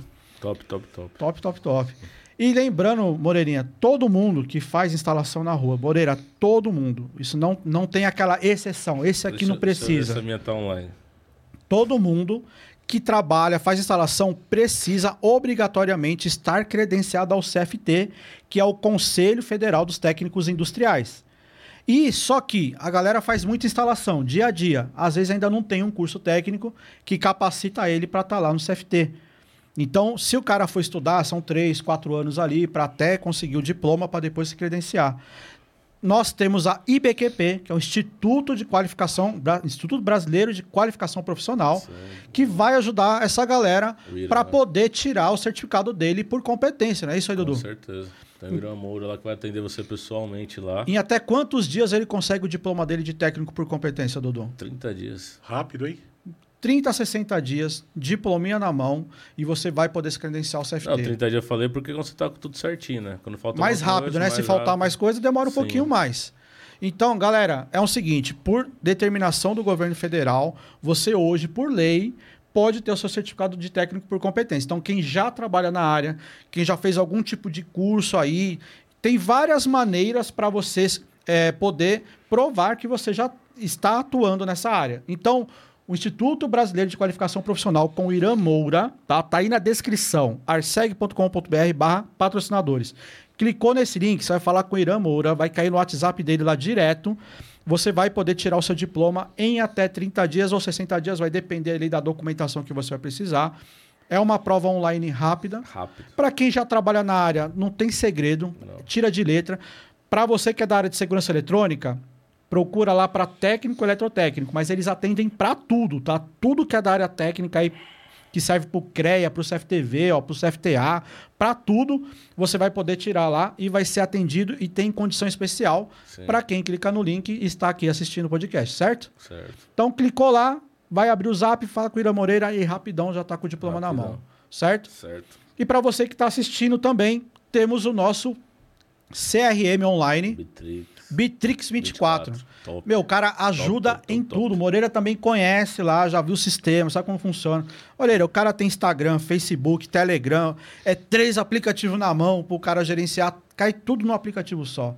Tudo completo, perfeito aí pra quem trabalha com todos esses aplicativos aí. Essa ferramenta é top, top, O gente. negócio é muito bom. Muito top, perfeito, top. mano. Faz o seu site de graça, tá na, tá na plataforma, Aí. não paga nada para teu site. Inclui um chat lá no site para falar com o cliente, formulário de contato, Dudu. É Show completão. bola. Aí o cara precisa fazer contrato, orçamento, tá tudo na plataforma. Fatura. Tá mastigado, né? Tá tudo lá. Mastigado. Quer mais o que, Sabe, gente? proposta. Né? E, e é o que eu sempre falo aqui quando eu tô do outro lado. É, tá no meu lugarzinho. É que eu falo que eu gosto por causa da, da validade, né? Que você dá uma validade. Fala, ó, a fatura vai... Ela vence daqui 10 dias. Quando dá o oitavo, sétimo dia, ele começa a perguntar como é que está a proposta. Porque se você não mudar o lead dele, fala. Fez o orçamento né, com a data de validade.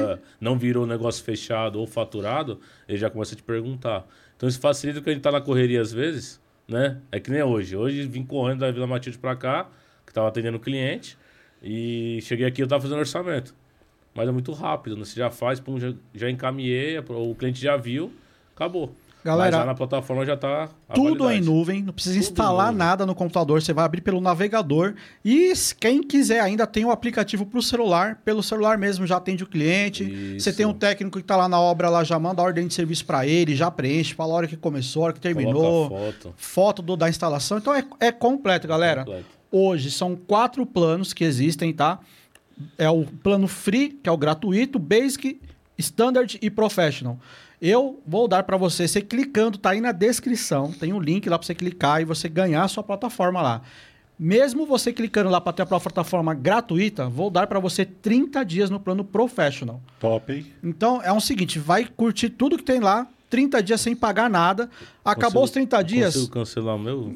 O seu já era, meu irmão. Só pode fazer uma vez isso aí. Mas é o seguinte, ó, passou os 30 dias, você vai poder escolher qualquer um dos quatro planos, do free ao professional para você continuar.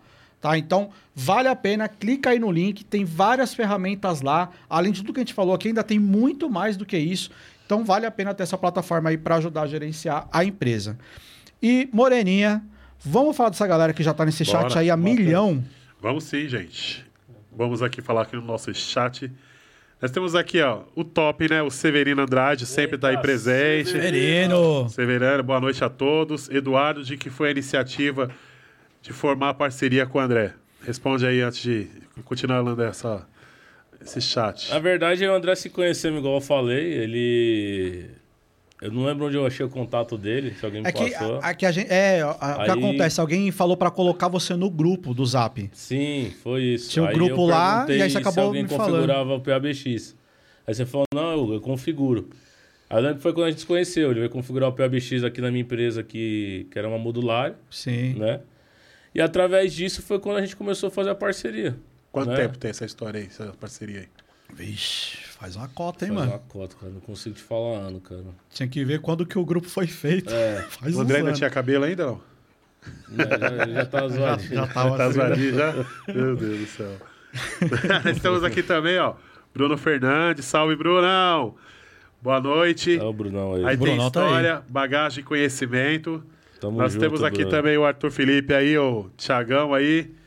Boa noite, povo abençoado. Olha o Adriano aí, sou eu, né? é nóis. A Ingrid aqui, Martins. Conhece a Ingrid Martins? É, manda um salve amor, aí. Te amo, hein? Ó, que top, hein? Obrigado. Até Eu- hoje me aguentar. Oh, meu Deus Agora do ele céu. tá Gabriel, lendo, te hein? amo, meu filho.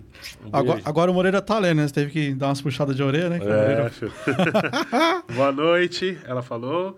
Ronaldo Brito, Conhece o Ronaldo Brito, Dudu? Ronaldão, e aí, Ronaldão? Tamo junto, hein? grande Dudu. Tava grande sumido o amigo. Ronaldo, né, mano? É, tá Apareceu, hein, Ronaldão? Tá de férias, eu acho. O Lucas aqui, Alcântara, da Alcantec. Ó, o Lucas é firmeza. Lembra dele aqui, Moreirinha? Sim, Ganhou o reality show comigo lá. Sim. Foi muito louco esse É cara, hein? Top, né, mano? Fala, galera, tô na área, abraço a toda a equipe. E fala nisso, ele é membro, né? Ele é membro. Aí, ó. Aí, ó. ó o ícone de membro aí, ó. Top. Top. O Arthur Felipe aí de novo aí, faturamento, né? O resultado líquido aí que o Dudu falou. Edson Santos aí, boa noite a todos. Ednilson. Ednilson, desculpa. Tamo Edson. É o junto, Neguinho, amigão. É, Neguinho, tamo junto. Até que enfim fez um, apareceu aí, hein? É isso aí, galera. E você que está acompanhando aí nosso canal aí, deixa seu like aí, compartilha, deixa seu recado aí pro Dudu. Estamos aí no nosso momento Dudu. tá da hora hoje, né, Top, mano? tá muito louco. Tá legal. História top. Bom, você, você falou que agora vai chegar mais um daqueles momentos. Você falou, agora eu tô indo bem, tá andando a empresa de novo. Aí chegou uma oportunidade. Como é que foi aí? Então, o que acontece? Chegou a oportunidade, né? Você vê fácil, falou, tá fácil. O cara chegou em mim, né? Eu e minha esposa casamos em dezembro de 2013, né? Isso aí, como a eleição no final do ano de 2014. Né? Já tinha roubado minha casa em janeiro de 2014. Aí foi despejado que não tinha dinheiro para pagar aluguel. Em junho, em julho. Aí eu lembro que um cara que se dizia que era meu amigo, né? Que morava lá perto de casa. Ele chegou e falou assim: Ah, eu tenho. Eu tenho a vaga da, da Atende pra vender. Ele falou, ó, a vaga da Tende ia dar 11 mil por mês, né?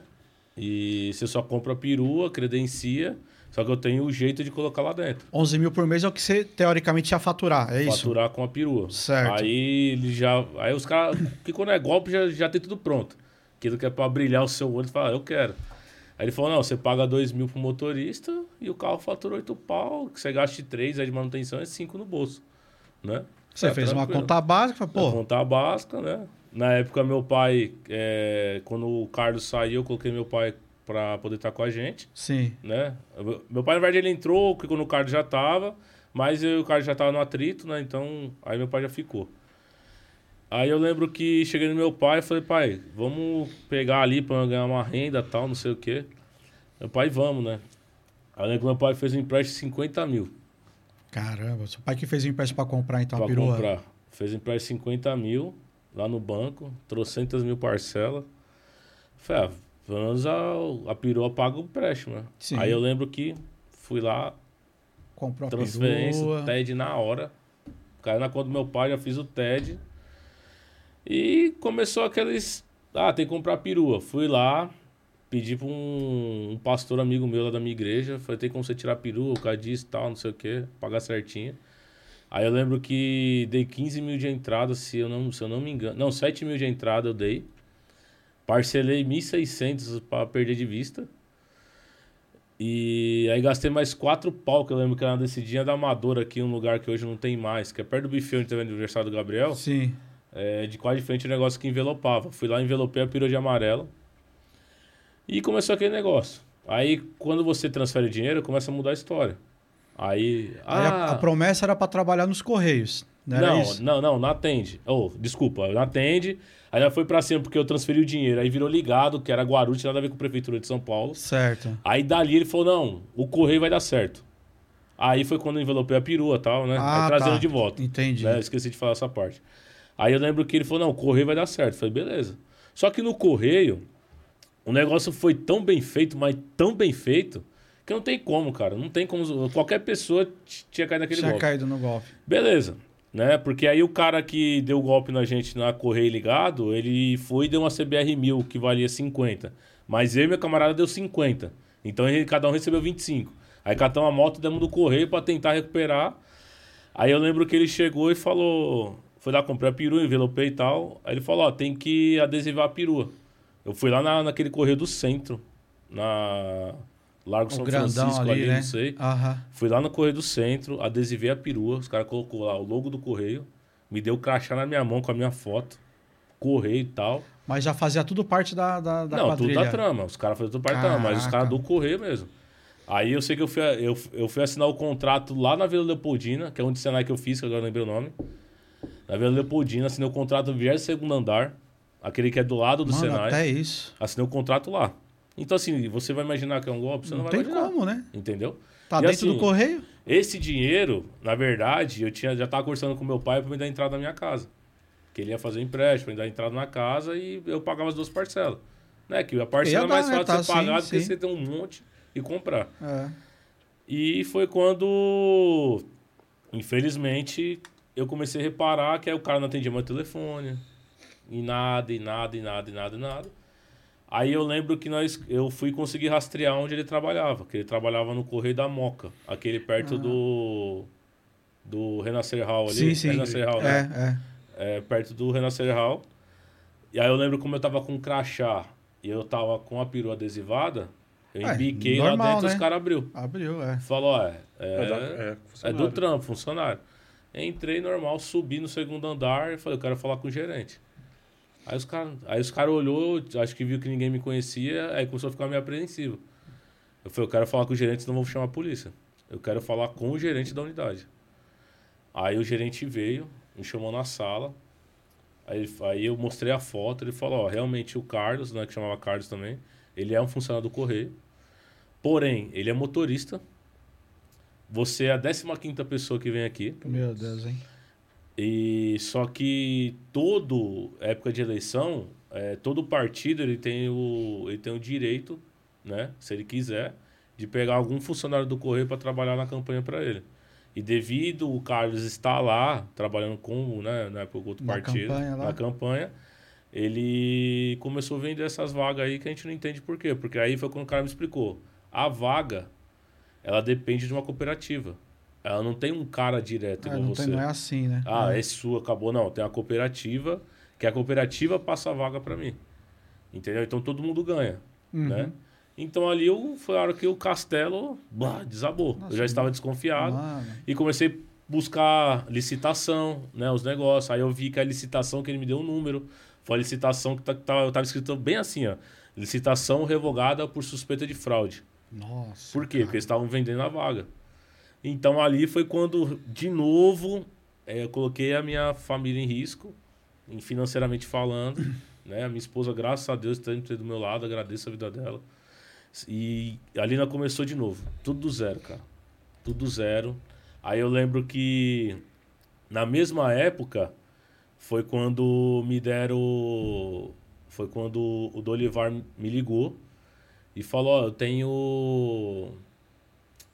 Eu tenho a via varejo pra fazer. Você quer fazer? Eu falei: com certeza. Fui lá. Precisa dar grana, né? Você nem grana. pensa, né? Aí, mó, o cara chegou na minha frente aqui e falou: ó, tá aqui, ó. Eu tenho 1.600 lojas no Brasil inteiro. Caso Bahia Ponto Frio pra fazer. Eu vou te pagar 15 mil por cada uma. Não importa se é do lado da tua casa ou se é do lado do outro lado do mundo. Só que você faz o cálculo aí, você vai ver quanto dá. Dá 24 milhões. Eu olhei pro lado, olhei pro outro, eu falei, pô, vamos montar 10 equipes, mandar uma pra cada lado, uma pra cada estado. E eu vou fazendo também. E fiz o cálculo rápido, falei, pô, vou gastar 4 milhões de hotel, funcionário, tal, um monte de coisa, tal, 20 milhões limpo no bolso. Já tava com a conta na, na, na feita na cabeça, É, né? Já tinha gastado antes de, de Um receber tempo também? depois não, isso aí foi dois anos depois, que foi, foi, foi quando o Gabriel nasceu, né? Eu, é que eu tô encurtando. Mas aí minha esposa passamos um vento até 2016. Dois anos ainda depois do que aconteceu com o Correio lá. Isso, que aí Certo. até você tentar se recuperar, né? Não tinha como, não tinha como, não tinha como. E eu lembro que em 2016 foi quando meu filho, meu filho nasceu e chegou essa proposta. Eu falei, agora eu, né? Deus Chegou, abriu a porta. chegou numa hora boa, Eu né? falei, Deus abriu a porta. E fui trampando.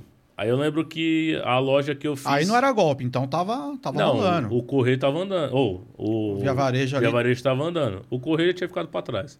Falei, não tem mais jeito, não tem como recuperar. Já era o dinheiro, já era tudo. Né? Mais uma vez. Mas é aquilo que eu falei lá no início, né? Tudo que você planta, você colhe. Um cara que um dia enganou, Foi um enganado. dia foi enganado. Aí eu lembro que a minha esposa, desde quando nós passamos do encontro com Deus, nós fazíamos encontro todo. Nós estamos no 25 encontro- da igreja, fora o encontro que a gente fez das outras igrejas para aprender. Graças a Deus estamos no encontro. E sempre você passa a luta espiritual, quem sabe que eu tô falando, né? A luta espiritual, confrontal. E quando chegou 2016, eu falei, pô, agora é a hora que Deus tá, tá mandando maná, né? Beleza. Quando chegou essa época, eu comecei a viajar muito. Viagem daqui, viagem dali, Rio de Janeiro, Fazendo as fazendo Casas Casa Bahia, Bahia, Ponto Frio e Ponto tal. indo embora.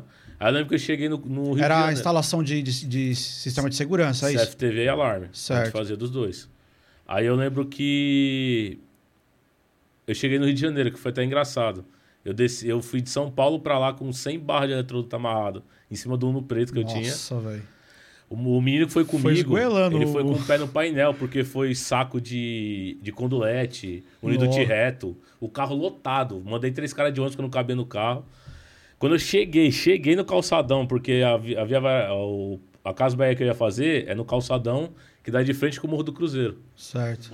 Quando eu cheguei, eu parei o carro assim, tava saindo quatro motos de dentro do ponto região frio. irmão. Já deu uns Tava saindo quatro caras dentro do ponto frio de moto. Os caras sem camisa, com fuzil. E a sacola, levando notebook, Foi fazer celular. a compra. Foi fazer a compra. Meu né? Deus. E o bom que é, que é drive-thru, né? Os caras entrou de moto e vai embora. Mano, que Né? cena, cara. Aí eu lembro que eu falei, eu não vou ficar com o carro daqui, porque tá com placa de São Paulo, né? Igual hoje é, a Mercosul, aí, né? é. Aí eu lembro que eu fui, graças a Deus, eu fui parar do outro lado, perto do Cristo, né? Fiquei no hostel lá, que na época já tinha um hostel. Fiquei no hostel e todo dia eu pegava é, o táxi. Ia de táxi, dava 20, 25 reais, quatro caras, eu falei, tá bom. Vale a pena, né? E voltava, e voltava. E todo dia eu passava e não sabia onde era, que era a linha vermelha, linha amarela. O, o tá táxi passava lá, mas eu nem sabia o que, que era, o que era, o que era.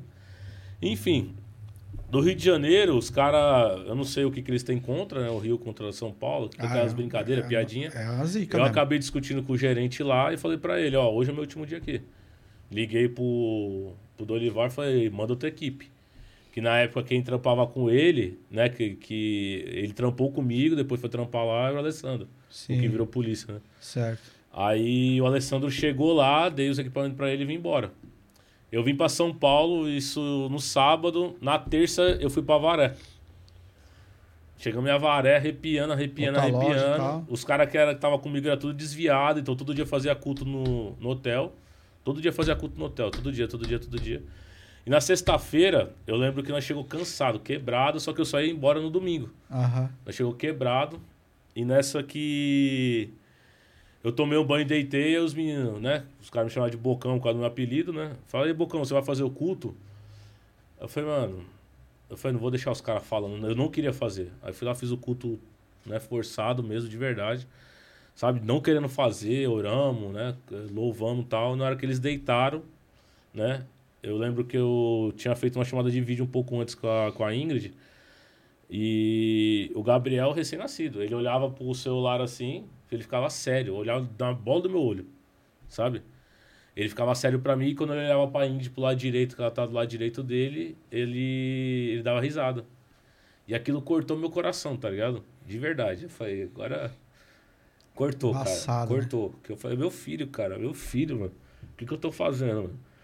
E eu lembro que aquele dia começou aquela guerra interna que teve um, um tempo atrás da história que eu te falei, né? Quando eu tive que entrar, chegar na frente da mulher e falar, não dá pra gente fazer uma nota fria.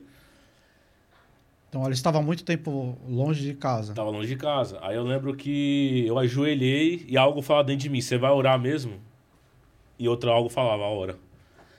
E eu ajoelhei e comecei a orar. Eu falei, Senhor, aos meus olhos aqui, eu já comprei uma casa, eu já paguei a faculdade do meu filho, eu já fiz tanta coisa, sabe, com a minha família. Vou investir o dinheiro, vou precisar mais trabalhar, vou ficar na obra tal. Só que eu falei bem assim, não esqueço até hoje. Falei, Senhor, se isso aqui for pra minha maldição, pra minha perdição e perder a minha salvação, fecha a porta do jeito que eu não abro, porque eu sei que eu vou querer abrir. Foi uma oração bem simples. O que eu tô te falando aqui foi o jeito que eu orei ajoelhado. Aham. Eu lembro que no outro dia eu acordei pilhado. Falei, vamos trabalhar. Falei pros caras, ó, hoje é tudo por minha conta. Esquece. Esquece marmita, esquece tudo. Tudo por minha conta. Nós só sai daqui quando acabar. Sete horas da manhã tá na Casa Bahia, escada pra cima, escada pra baixo. E a Casa Bahia é, é tudo em cima do forro. Sim. Então você faz lá varão, né? Eletroduto, tudo no forro. Eletrocalha. Então é tudo na escada. É, é trampo. E aí a loja é aberta, milhão de sábado. A única loja que tem de. É, não, Lá- não dá pra fechar. Não dá, e É. pau. Aí eu lembro que uma e meia da manhã a gente terminou. Uma e meia da manhã a gente terminou. E eu lembro que eu tava com com com o meu pé doendo. Eu sempre gostei de bota boa, mesmo assim, o dia inteiro não dá. É, osso, pé doendo, eu é, deitei osso. no chão, né? Deitei, falei, caramba, graças a Deus terminamos.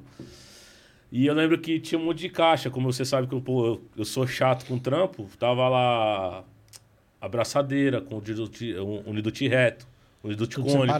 Tudo tá? em caixa de liquidificador e batedeira. Ele tava empilhado em frente de Casa Bahia. Daqui a pouco virou um monte de viatura, cara. Um monte de viatura, virou. Sabe? Virou. Aí os caras, vai, vai. Eu falei por isso, não vou colocar a mão na cabeça, não vou levantar, meu pé tá doendo. Tô até agora trabalhando.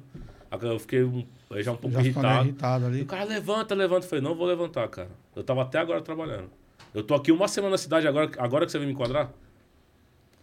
Aí o polícia ficou olhando, foi lá, olhou as caixas, ele viu que não tinha nada. Ele fez tirar tudo do carro, né? Tinha amarrado o- a última escada, ele fez tirar tudo do carro.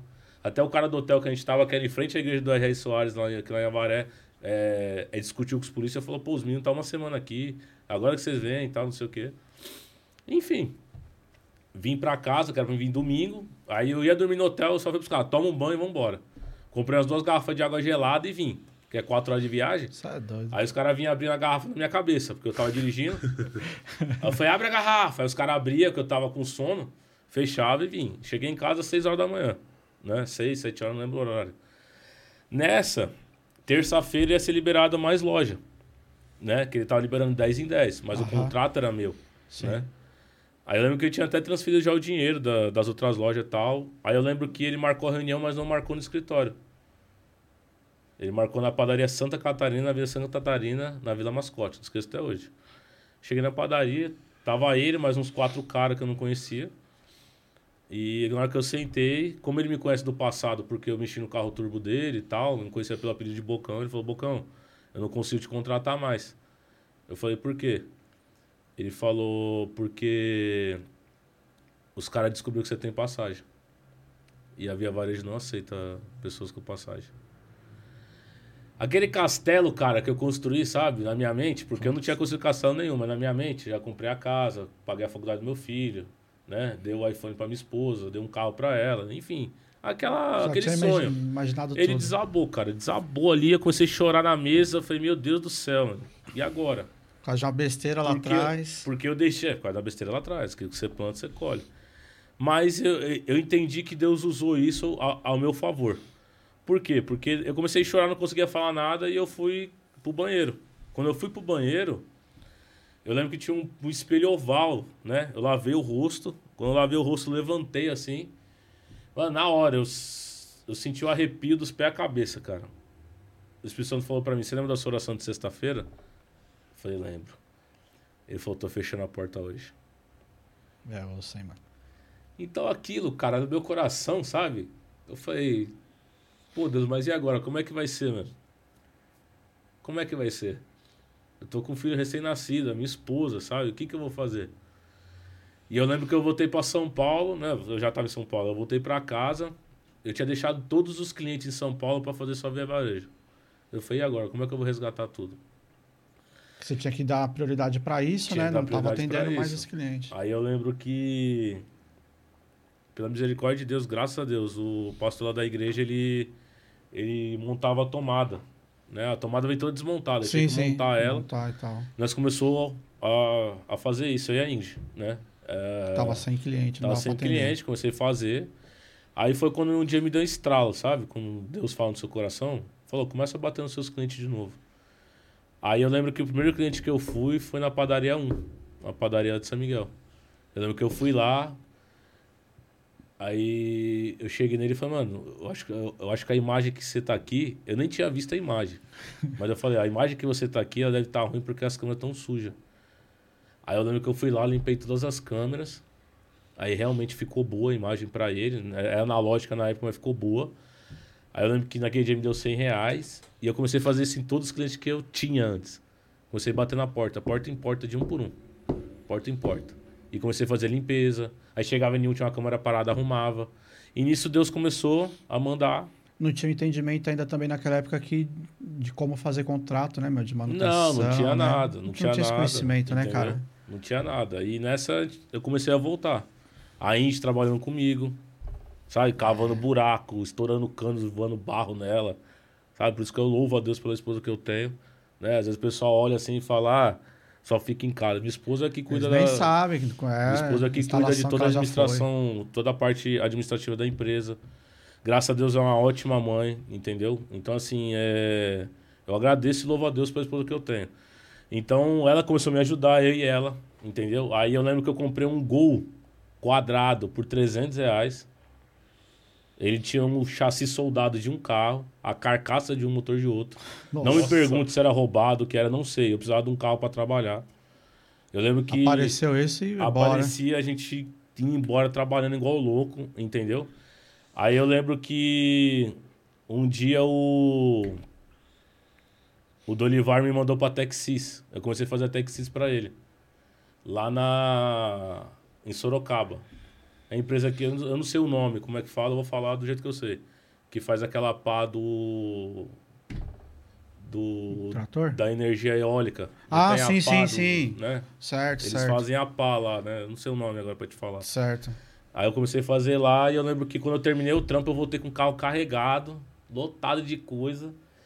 Quando eu cheguei no, no pedágio, eu tô vendo polícia escondida atrás da, da coluna. Aí eu falei, agora já era. Oh, Na hora que ele olhou o carro assim, velho, ele encosta. Aí encostei, foi senhor amado. Mais uma vez eu não aguento. Não, eu já Entendeu? desci com a chave na mão, tá? Leva aí. Eu falei, mais uma vez eu não aguento. Não dá, né, mano? Não De dá carro novo? carregado ainda. Se tivesse vazio, tá, leva o carro. Mas as coisas aqui, vou fazer o quê? E agora? Eu tinha 50 reais na conta, cara. Eu tinha acabado de colocar 100 reais de gasolina, sabe? Falei, agora lascou. Aí eu lembro que o polícia olhou pro carro. Aí ele veio com aqueles livros, né? Modelo do carro. Aí ele olhou o chassi, não batia. Nossa. Olhou o número do vidro, não batia. Abriu lá os, um monte de coisa, não batia. Aí eu lembro que ele olhou pro sargento assim. O sargento tá um pouco longe, né? Aí o sargento fez assim.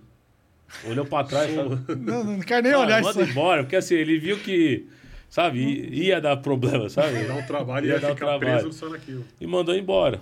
Beleza, né? Aí foi quando passou um pouco tempo, o Dolivar me deu um condomínio perto daquela padaria que eu fui conversar com ele. Aham. E chegou ali, eu fiz todo o trampo, o dinheiro que eu tinha ganhado de outros trampos, eu investi pra fazer lá. 89 câmera IP, 4 rack cascateado, sabe? Ah, eu tinha, grande, foi pô. quando eu tive contato com, com um Cinest que eu nunca tinha visto, se era outra coisa, não Software, sei, né? um Aham. software lá. E naquele condomínio foi quando eu tomei outra paulada. Chegou no final, ele É, me devia nada, 15 mil, me deu outra paulada. Eu falei, senhor, mas o que, que eu Mano. faço agora, cara? Aí foi quando a minha esposa fomos despejar de novo, porque eu não tinha dinheiro pra pagar aluguel, já tava atrasado. Saímos de lá e. Cara, eu comecei a me levantar de novo, cara. Comecei a ir Ah, não, a atrás. Ingrid merece um troféu, hein, Ah, mano. Mano. Minha esposa... Vou falar pra você, Moreira. Você é louco, mano. É, tem que investir nela, porque pra ela aguentar as pra você, pauladas. além de ser uma serva de Deus, eu falo pra você, ela deve me amar muito, porque Com certeza, meu. não é qualquer uma que aguenta, não, cara. Não é, cara. Então, saímos dali, começamos a caçar, caçar, caçar. Só que nessa, eu falei, eu preciso ser diferente. Tudo que eu absorvi bem de tudo que eu prestei serviço para os outros, eu comecei a adaptar nos meus clientes. Não importa qual cliente seja, eu comecei a adaptar nos meus clientes. Ah, eu vou passar um cabo aqui, eu vou fazer uma câmera, vai ser no padrão. Acabou, é diferença. Não adianta, eu não vou chegar e você sabe que eu fui chato com ferramenta. Sim, sim, os trampos sim, que a gente fez, sempre a gente fez. Ah, até tem. Vamos falar assim, aqui na Zona Leste a gente tem aqueles bairros que são mais carentes também. é. Eu, lembro do, do, do condomínio lá de Guaianazes lá, meu. Aí fala, Guaianazes, lembra no monte lá? Sim. Tem uns condomínios ali perto ali. Pô, é um condomínio que, teoricamente, perto de outros condomínios que você tem em outros bairros melhores, é, não teria condição de fazer, né? E você vê Não. com tudo com infra. Então dá para fazer, né, Edu? Dá pra fazer. Dá É pra querer fazer. Né? Dentro, da, dentro da condição, mas dá para fazer. É que aquilo, né? É... Hoje em dia, né? Pela era digital que a gente tá, a gente tem que ser diferente, senão a gente vai ser igualado, tipo, ah, meu copo é igual ao seu. Entendeu? Então, assim, a pessoa tem que olhar e falar, não, esse copo é diferente. Ela tem que olhar pra mim, tem que olhar pra você, né? Tem Eu que ver uma eu diferença, conheço né? seu trampo, que a gente trabalha há vários anos. Você conhece meu trampo, então assim, a pessoa tem que olhar pra gente e falar, esses caras é diferente. Ela não pode ter condições de pagar, sabe? De pagar, chegar ali, ó, ah, não, eu, eu, eu vou pagar, mas ela sabe, não, esses caras é diferente. Ela tem que entender isso. Então isso entrou no meu coração. Eu falei, eu tenho que fazer diferente. Então sempre eu tentei me aperfeiçoar no que eu gosto, no que eu gosto, da infra, Sim. cabeamento, entendeu? Entender, ah, olhar aqui e já, já- decifrar o que eu vou fazer. É isso que eu gosto. E é o, que, é o que o cliente compra, na verdade, né, Edu? Porque a parte técnica, quem conhece somos nós. Se a gente ficar falando muito no, como, como dizer, o techniquez lá com, Não, com o cliente, ele não vai adianta, entender não. nada. Então, ele é o que está no visual dele? É a, é a- é a beleza do acabamento, do né? acabamento. Então, aí eu comecei a fazer isso. Então, aí eu lembro que aí foi quando o Bruno, né, o Bruno Ziguini que veio aqui, começou a trabalhar comigo. Depois de um tempo eh, veio o Wesley também, o Wesley Sim. Araújo veio aqui também trabalhou comigo. Outras pessoas da igreja também, todos trabalharam comigo. Graças a Deus, todos que passaram pela minha empresa, todos, sem exceção de nenhum. Todos, graças a Deus, cresceram na vida, seguiram seus rumos, é ou estão, hora, né? estão no rumo, né? Legal. Na- no ramo de segurança. E eu olho hoje, sabe? é, as coisas, eu olho ela, ela, ela é diferente, entendeu? Antigamente eu entendia assim, é, eu preciso... O Eduardo precisa aparecer, o Eduardo precisa fazer alguma coisa, porque ainda tinha algumas coisas para ser tratado dentro de mim. Mas hoje, a minha vida, ela, ela é conduzida por Deus, entendeu? Eu falo com toda certeza e convicção. Eu não consigo fazer nada se eu não envolver o nome de Deus no meio. Sim. Entendeu? Porque a minha essência é essa. Né? A, gente só, a gente só fala o que tá, Tá no coração. tá no né? coração. É. Então eu olho tudo isso dessa forma. Aí eu lembro que passou esse vento aí, né? É, foi quando eu comecei a bater nos clientes, né? Porta em porta de novo. Ah, bom. Começou a bater nos Não, clientes. só- Rapaz, aí já basta a palavra que levou. Agora, descontando os clientes. entendeu? Então Você assim, foi na porta em porta lá falar com os porta, clientes. comecei a, a chamar cliente, pedir indicação e comecei a ir porta em porta. Graças a Deus, eu posso falar para você, eu não tenho um cliente de site. Né? É, é lógico que a gente tem que ter, mas assim, eu não tenho cliente de site. Eu não tenho que. Eu acho que eu tenho. Se eu for falar 10 clientes que veio do site da Intelbras, entendeu? Mas o resto que eu tenho é tudo boca a Tudo boca. indicação. É assim, ó, ó, esse cara, esse cara. É igual quando eu tinha escritório. Entrou um Aham. cara lá até hoje, quando eu tinha escritório. O resto foi tudo boca a boca. Então, assim, hoje eu olho, é, eu vejo a minha evolução. Entendeu? Eu dou graças a Deus, né? Ah, Hoje já, já aprendeu a usar rede social, né, Edu? Você, Já não, você não usava muito, né? Não gostava. Como é que os caras vão te conhecer Não, porque eu tinha algo, a rede social, eu né? tinha algo comigo, né? Que é da, da minha época de, infelizmente, vida errada, é, que não é visto e não é lembrado.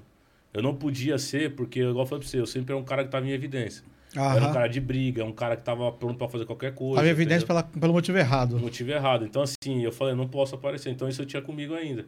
Entendeu? Mas hoje aprendi, né? Usar a rede social. Hoje, graças a Deus, eu posso falar que Você eu viu sou... o vídeo que ele soltou hoje? Todo pai. Entendeu? Eu tenho. ho- Hoje eu posso falar pra você que eu sou um ótimo profissional. É igual algo que quando eu, quando eu tenho oportunidade de, de levar a palavra do Senhor ou pregar em algum lugar, eu falo. Às vezes é um pouco engraçado, entendeu? Porque às vezes o cliente ele fala pra mim assim: é. Ô Eduardo, eu quero colocar uma câmera aqui, aqui e aqui. E aqui tá vulnerável, né? Pra ele não tá vulnerável. Eu falo, tem que colocar aí. Ele falou, não, ele não vai entrar não. Eu falei, entra. Entra, cara. Porque às vezes tem que. Quando Deus ele manda falar, eu falo, mas quando Deus não Aham. manda falar, eu fico Tá quieto. de boa não vou falar do meu passado, não vou falar nada, porque eu sei o que Deus fez na minha vida. Eu não tô Aham. hoje, eu não sou o Eduardo, o Dudu, né? Ou como ah, as pessoas me conhecem por brincadeira. Eu sei o que Deus fez na minha vida. E Aham. graças a Deus eu abracei a oportunidade para ele mudar a minha história. Mas aí eu falo, não, tem que pôr aí. Aí você explica o motivo, não, que o cara pode fazer isso, pode fazer aquilo, pode entrar, entendeu? Porque eu lembro muito bem que quando eu, em janeiro de 2014, quando roubaram a minha casa, eu não esqueço até hoje, cara. Eu perdi a cabeça, bati nos ladrões na rua de casa, que não era que tava roubando minha casa, mas tava tentando roubar o carro. Eu perdi a cabeça. Só que eu lembro que quando eu sentei no meu sofá, André, é, o Espírito Santo falou bem assim no meu coração. Ele falou, Eduardo, isso aqui não é uma vingança. Mas isso aqui é pra você sentir o que as pessoas sentiu quando você fazia com ela. Cara, aquilo É cortou meu coração, cara. Cortou meu coração. Aí foi aquele momento, assim, ó, pra você ver, eu vim de uma história que eu me converti em 2011, Aham. certo? Em 2014 que eu fui pedir perdão pra Deus das coisas que eu tinha feito, que eu não tinha pedido ainda perdão. Eu não tinha me libertado disso. Você não tinha entendido isso, Eu não tinha né? entendido. Então foi quando eu pedi perdão, eu falei, Deus, me perdoa pelas pessoas que eu fiz sofrer, as famílias que eu fiz chorar, porque o momento que eu cheguei na minha casa e eu olhei a cara da minha esposa, ela entrando dentro de casa e voltando de ré, é aquele, aquele sentimento de impotência, sabe? Que você olha, porque você sabe que eu sou chato, tava tudo lá bonitinho, as caixinhas, Tudo feitinho, liquidificador, batedeira, tudo na caixa, ainda bonitinho, quando você olha dentro de casa, tudo revirado, bagunçado. E eu falei, caramba, meu, o que que é isso? Mas quando Deus trouxe ao meu coração foi quando eu pedi perdão. Eu falei, Deus, me perdoa. Eu não queria ter feito isso. Eu posso ter feito porque eu quis, né? Eu não vim, Você ah, eu, eu posso ter conhecido muitas comunidades, mas não vim da comunidade. Aham. Eu passei dificuldade e tem gente que passou coisas piores do que eu e não fez o que eu fiz. Mas eu foi, foi, naquele momento foi quando eu pedi perdão a Deus. Eu falei, Deus, tô aqui, tô à disposição. E como eu tô até hoje. Tudo eu coloco na mão de Deus, cara. Porque Sim. assim, Deus ele tem uma promessa na minha vida que eu lembro que uma vez que eu quis fechar o escritório, agora lembrando. Eu saí daqui, aí a gente foi pra igreja, eu saí daqui, que eu olhei pro escritório e falei, amanhã eu tenho que fechar. Não vou conseguir. Aí eu saí, fui lá pra, pra igreja, né? Eu cheguei um pouco atrasado, sexta-feira, corredor de fogo. Aí eu lembro que na hora que eu entrei na porta da igreja, assim, ó, o cara que estava, que estava ministrando a palavra estava entregando o microfone pro meu pastor Dorival. Quando ele olhou pra porta assim, ele falou alguma coisa no ouvido do meu pastor Dorival, acho que deve pedir, ah, me dá licença, alguma coisa, e pegou o microfone de volta. Aí lembro que ele falou bem assim, ele falou, ó, Deus tá me falando aqui, que tá entrando empresário aqui dentro. E a porta que ele abre, ninguém fecha. E a porta que ele fecha, ninguém abre. Continua na posição e continua sonhando. Porque o Senhor vai fazer. Da hora, né, mano? Então, assim, aquilo, eu vou falar pra você que serve de impulsionamento, com Com certeza, certeza, cara. é. Com certeza serve de impulsionamento. Entendeu? Porque é... aquele momento a minha esposa estava passando uma dificuldade terrível financeira. Você olha assim e você não vê de onde você tira, cara. É. E a sua mente, a, eu, eu posso falar porque eu vivi, ah, vivi as coisas erradas, vivi. Mas a sua mente começa a trabalhar. Por que, que você não volta a fazer? Por que, que você não vai lá fazer? É. Por que, que você não vai fazer isso? Eu lembro que um dia eu pensei, eu saí de casa, pensei e falei, ó, hoje, hoje eu volto, cara. Minha vida. esposa não vai passar isso, minha, minha família não vai passar isso, cara. Eu lembro que eu, eu só pensei, André, saí de casa, sentei no banco da frente da igreja, falei, hoje é meu último culto. Hoje eu volto. Por Deus que eu tô te falando aqui, velho. Embaçado. né? Aí eu lembro Tem que... ninguém ouvindo, né? Só Deus. Não, só Deus, eu não falei com ninguém, eu só pensei. Aham. Aí eu, eu sentei no, no primeiro banco lá, aí eu lembro que... Você sabe o que quando é com você, É, cara. é da hora, né? Eu comecei a ouvir uma, umas línguas estranhas lá no fundo da igreja. E aquele negócio começou a me arrepiar, velho. E eu com o olho fechado, amor. Tô com o olho fechado aqui, com o olho fechado. A Indy lembra disso, ela tá do meu lado. Aí eu lembro que quando, quando a mulher, que é uma da. que eu falo que, que tem o pastor Lucas e a esposa dele é a Rose. São pessoas que cuidaram de mim. Aham. Pessoas que aguentaram os- as, as minhas loucuras é, e me trataram para mim realmente virar um cristão. Aí eu lembro que quando ela colocou a mão no meu joelho, eu não vi que era ela, mas quando ela colocou a mão no meu joelho, eu senti um choque, sabe? Quando eu abri o olho, ela tava chorando e falando em línguas. Ela falou assim: ó, Deus manda dizer bem assim: se você voltar para trás, o que passou, passou. Mas se você voltar para trás, na mesma hora ele vai te, te recolher da terra. Bem assim, bem Forte. direto e reto, sabe? Aí eu olhei assim, tipo assim, eu não podia olhar pra ninguém acusar alguém, porque eu não falei nada pra ninguém. Você não falou nada pra ninguém? Eu nem falei Você comigo só mesmo, pensou eu só no pensei. banco. Só passou o vento. Eu falei, tô aqui, Jesus. Tô aqui. Então, E graças a Deus até hoje eu tô aqui por quê? Porque a minha vida é conduzida por Deus, cara. E Ah, né? hoje eu posso falar pra você, por que, que ainda continua a ser? Porque podia ter sido lá no início lá Carlos Eduardo, mas hoje pra mim significa Cristo Eduardo, entendeu? Por isso que tem o C aqui, entendeu? top, mano. Então, é aquilo. É a- muito A louco. minha vida, ela é conduzida pelo o Senhor. motivo era esse, lá no começo. Pode até Não, lógico, lá entendeu? atrás, mas hoje. Hoje não, é já- isso. Muita gente pergunta. Deus falou, por que, entendeu? que lá era o Carlos pra ter esse nome hoje? Tá, sei lá, né, mano? Tem uns, é que é, dá umas doideiras aqui passando na cabeça da gente, né? Que algumas pessoas podem não entender, né? Tudo que a Sim. gente fala aqui, né? Ninguém é obrigado a acreditar no que a gente crê, né, Com Dudu? certeza. Mas é, a- é a, é a nossa história verdadeira. É isso, acabou. Então, é aquilo. Eu, eu, eu de verdade, eu, eu ponderei muitas vezes para poder falar do que Deus fez na minha- vida, porque às vezes você, você ouve coisas que você fala, por que, que o povo pensa desse jeito? Né? Eu acho que Deus permitiu que eu tenha passado por isso, ou se foi a minha escolha, eu não sei, mas para mim entender o que, o que as outras pessoas pensam. Sabe o que eu acho mais da hora, Du? Quantas vezes a gente já foi em clientes? Tem um que a gente sempre fala em bastidores ali, né? Na, na região de Pinheiros ali, inclusive. Você deve saber disso aí, do que eu tô falando. Você fala assim, eu gosto de... ah, não é assim que o cliente fala? Fala a verdade. Eu gosto de você, Dudu. Às vezes assim, ó, eu piro aqui, fico meio doido, não sei o que e tal, mas eu gosto de... Não é assim? E é, porque é diferente. Mas a gente só tá fazendo instalação, Moreira.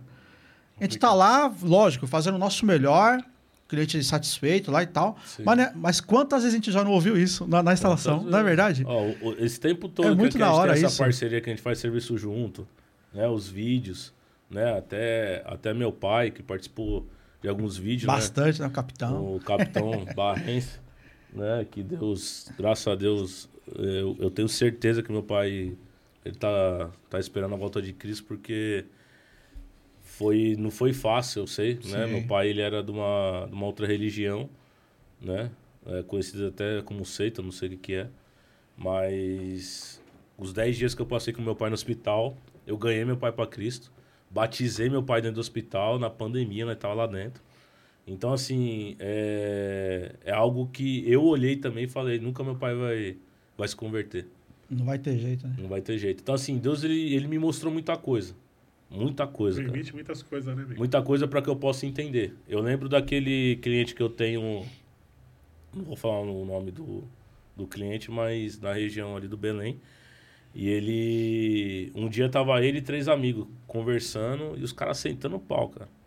Não, porque ladrão tem que morrer, ninguém, ninguém muda, ninguém isso, ninguém aquilo, tal, tal. Você só ouvindo ali. E eu só ouvindo. Só que você que é direcionado por Deus, cara, não adianta. Mano. Ou você faz a vontade de Deus, então é melhor você não ser crente, né? O cristão, enfim, que for Sim. você queira denominar aí evangélico, enfim.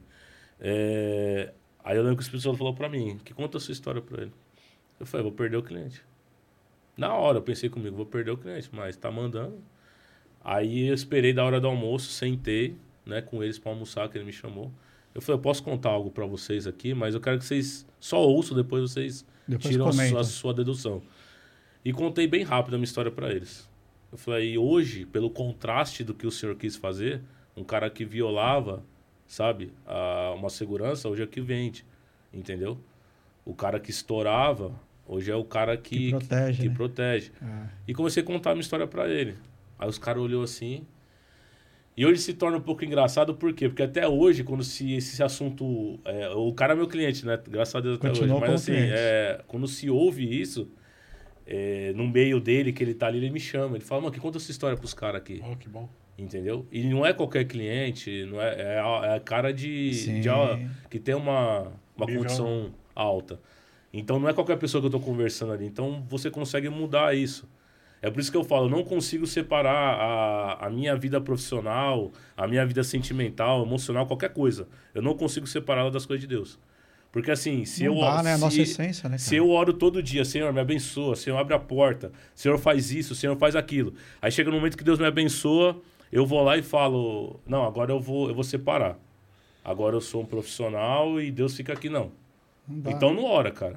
Melhor não, não. pede. Eu penso assim, Aham. porque eu sei que minha vida ela é conduzida pelo Senhor. E por eu estar falando hoje aqui eh, do- da liberdade do jeito que eu estou falando, eu a única coisa que eu tenho a dizer é o quê? É que quando a sua vida é conduzida por Deus, o Senhor ele usa para quê? O que, que a palavra fala? É, o Senhor usa as coisas loucas do mundo para confundir as sábias. É alguém olhar hoje, tipo, ter olhado para mim sentado onde o mal tá aí, hoje tá ouvindo a minha história e falar: Ah, esse cara não presta, entendeu? Mas, irmão, minha vida é conduzida por Deus, eu sei o que Deus fez na minha vida. Com certeza. Entendeu? Eu sei de onde Deus me tirou. Eu sei o que eu passei. Entendeu? E graças a Deus hoje eu, eu, não, eu não faço. Eu posso falar que eu sou pecador, eu sou errante, todos foram destituídos da glória, mas eu tento o máximo possível fazer as coisas certas, o máximo possível estar no ambiente certo. Por quê? Porque a minha vida ela é conduzida por Deus, cara. Não tem outro assunto. Eu não consigo separar isso. E graças a Deus eu tenho uma base linda e maravilhosa que é minha esposa, meu filho, sabe? Ontem nós estava no culto ali, ontem no lar ali, e eu vi meu filho, sabe, ele orando, louvando assim, foi Senhor amado. Eu queria ter tido essa oportunidade quando eu era pequeno. É, né? Entendeu? A gente pensa sempre assim, né, cara? Entendeu? Eu queria É. ter tido, mas é o momento do Senhor. Quanta gente tem oportunidade aí e Entendeu? tá então, vacilando assim, aí, né? A palavra diz o quê? Que tudo está no controle das mãos de Deus. Então, eu deixo Deus guiar o que ele tem que fazer, né? Aí no, no comecinho aqui, Moreira, quando a gente foi. Antes de começar, né? No bastidor. Aí aí eu falei, né? Ei, quem vai ser o convidado? Falei, é você. Não, mas eu não vi o link, não vi a foto. É, é pra você não desistir, né? Falei isso aí. Falei, ah, mas vai ser só um- uma hora e vinte, uma hora e meia só, né? Olha a hora. Aí, ó, é ó. Que história, amigo. E nem falou tudo. né? Ele falou tudo. Resumiu muitas, muitos anos aí. É, Dudu. É, Aí- Ó, você imagina. É da hora, né? Uns bagulho que a gente passa.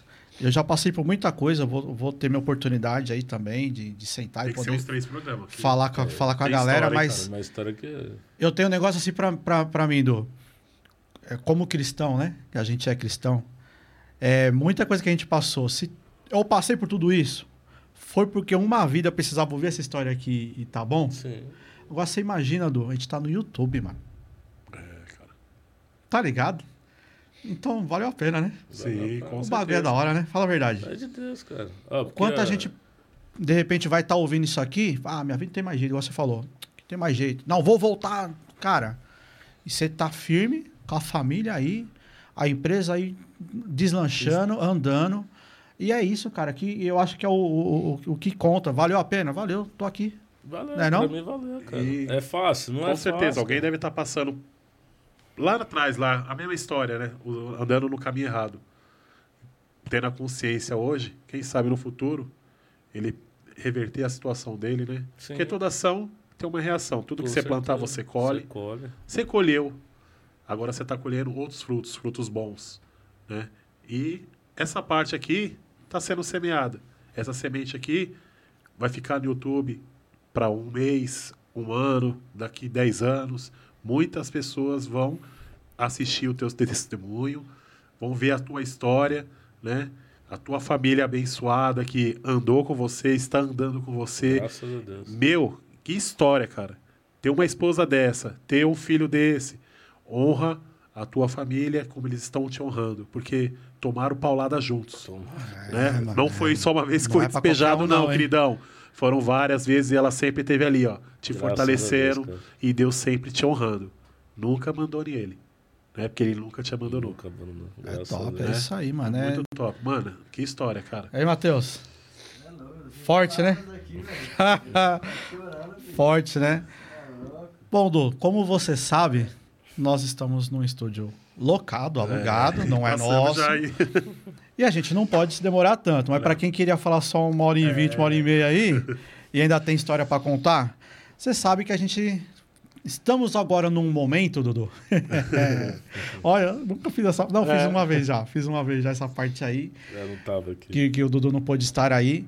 Mas a gente está chegando num momento do que a gente precisa também deixar um recado direcionado, né? A gente tem esse momento aqui, porque você já falou muita coisa da sua vida, da sua história, da, da CS Security, por que, que é assim, por que, que não é, como que funciona. Mas também tem aquele recado que o, Du- o Dudu precisa deixar para as pessoas ali, né? O pessoal conhecer uma parte, lógico, não dá para a gente contar toda a história, Não, né? não. Mas o pessoal também precisa ter um, um- algo direcionado do, do Eduardo, fora o que é a CS Security, fora toda essa história que você contou, que, que acredito que ajudou muita gente aí. Mas também tem aquela galera que precisa ter um incentivo, né? Então, o cara está começando agora na área de segurança, ou o cara está até começando em outra área, está assistindo o nosso podcast por outro motivo, caiu aqui no podcast, e ele está começando ali a carreira dele profissional, ou a carreira com uma família, alguma coisa, e ele precisa ter um, um incentivo, Dudu, uma palavra direcionada. Então, a câmera número um, Número um. a câmera número um tá aí para você, Tá linkada já? Toda sua. Dá aquele recado aí. Bom, como o Eduardo, né? Eu tenho a agradecer primeiramente a Deus pela oportunidade de estar aqui, né? A vida do meu pastor, as pessoas espirituais que cuidaram de mim. Como profissional, tenho a agradecer a vida do André, né? Que me ajudou muito, continua me ajudando na parte profissional. Agradecer a minha esposa, né? Como marido.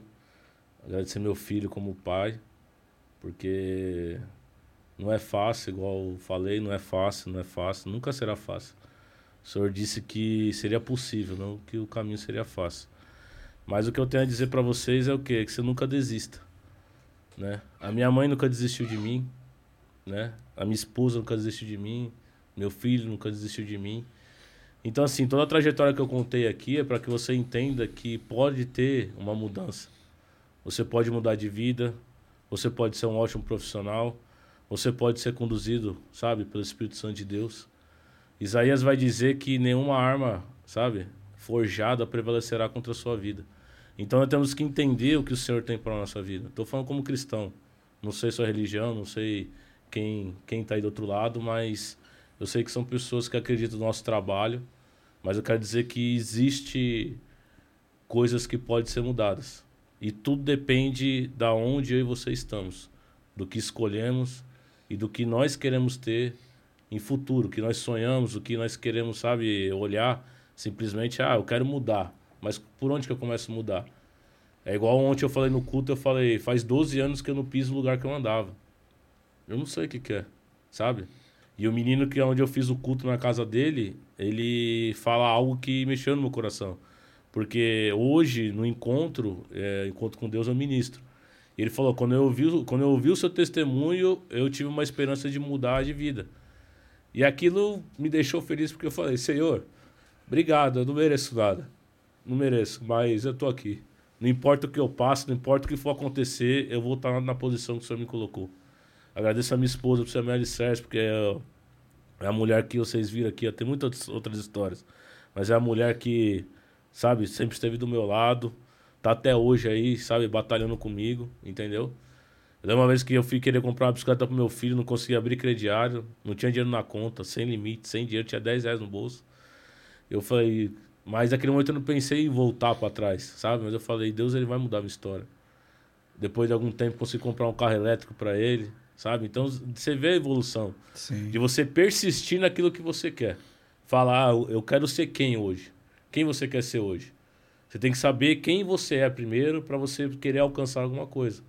Não adianta eu querer olhar, sabe? Existe influenciadores, existe pastores, existe um monte de coisa para que levante o, o nosso alto astral, sabe? Levante a minha vida, a sua vida.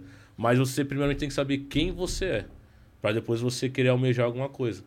Porque eu não posso ser quem a pessoa é. Eu posso seguir os passos dela, mas Deus tem um plano para cada um diferente nessa terra. Então entenda o que o Senhor tem para a sua vida, que o Senhor abençoe a sua casa, a sua família, o Senhor abençoe seus negócios. E se precisar da gente, estamos aí para fazer negócio junto, né? É isso aí, Dudu. é grande, aí né? sim, ó, orelha, ó. ó. Aí, top, mano. Muito da hora, muito da hora. Dudu tá aprendendo a usar as redes sociais. Cara, que, que, que história da hora. É, eu, eu conheço bastante, lógico, né? A gente tá sempre junto, sempre conversando. Sei que não deu nem metade da- das histórias aí do, do Dudu. segurando pra não ficar chorando. Dudu, pra quem tá assistindo a gente também, né? Precisa entrar em contato, falar com, com o Eduardo, contratar o serviço. Como que a pessoa consegue te achar hoje e, e contratar seus serviços aí? Bom, hoje eu não lembro o Instagram. Eu Nunca não, lembro, não me recordo. Vou ter que falar o Instagram dele de novo. Aí? Tá aqui. Electronic Security. Electronic Security. Electronic Security. Já tá Arroba já. Electronic Security é o nosso Instagram. Segue lá que você vai ver. Bastante serviço tá aí o André junto, tá? E agora que eu tô aprendendo a mexer, né? Na rede social. Agora, tô agora tá aprendendo, tá né, Dudu? aprendendo, né? Minha esposa também, ela que cuida às vezes. Eu mando um vídeo pra ela. Posta aí, porque eu quero colocar uma figurinha, não consigo. né? Porque, igual eu falei, eu, eu gosto da parte estrutural, infraestrutura. Então, naquilo que eu sou bom, que eu gosto de me, aperfei- me Aperfeiçoar. aperfeiçoar. Então, tem o meu número também, né? Que é DDD 11 98648 2924. Tem nosso site lá, www.csecurity.com.br. E o Instagram aí que tá aí, arroba Electronic Security. Segue nós lá e vamos junto que o nosso alvo é o céu. Top, mano. Top, Top, hein? Demais, hein? Hoje foi muito louco, hein? Tá vendo, Moreira? História, hein? E nem ia falar, que top. Tímido demais. Bom, galera, é, agradeço a todos vocês que ficaram conosco até agora. É, já ajuda nós aí, compartilha esse link, dá o like aí, não esquece, dá o joinha nesse vídeo, aí, ajuda a ranquear também bastante esse vídeo para alcançar mais pessoas. Se por um acaso você não tá inscrito aí, o que que fazer, Moreira? Se inscreva aí no nosso canal, seja membro, né? Bronze, prata, ouro. Eita! É, top, hein? Aí é forte, hein? Compartilha aí, galera. Deixa seu like, deixa seu comentário também. E estamos juntos aí pro Del- que der e vier. É isso aí. Valeu, Dudu, pela participação. Obrigado. Valeu, Mateusão. Valeu, Mateus. galera. Semana Mateus. que vem, quinta-feira, às 20 horas ao vivo, estaremos de volta aqui. Obrigado a todos vocês. Até a próxima. Tchau, tchau.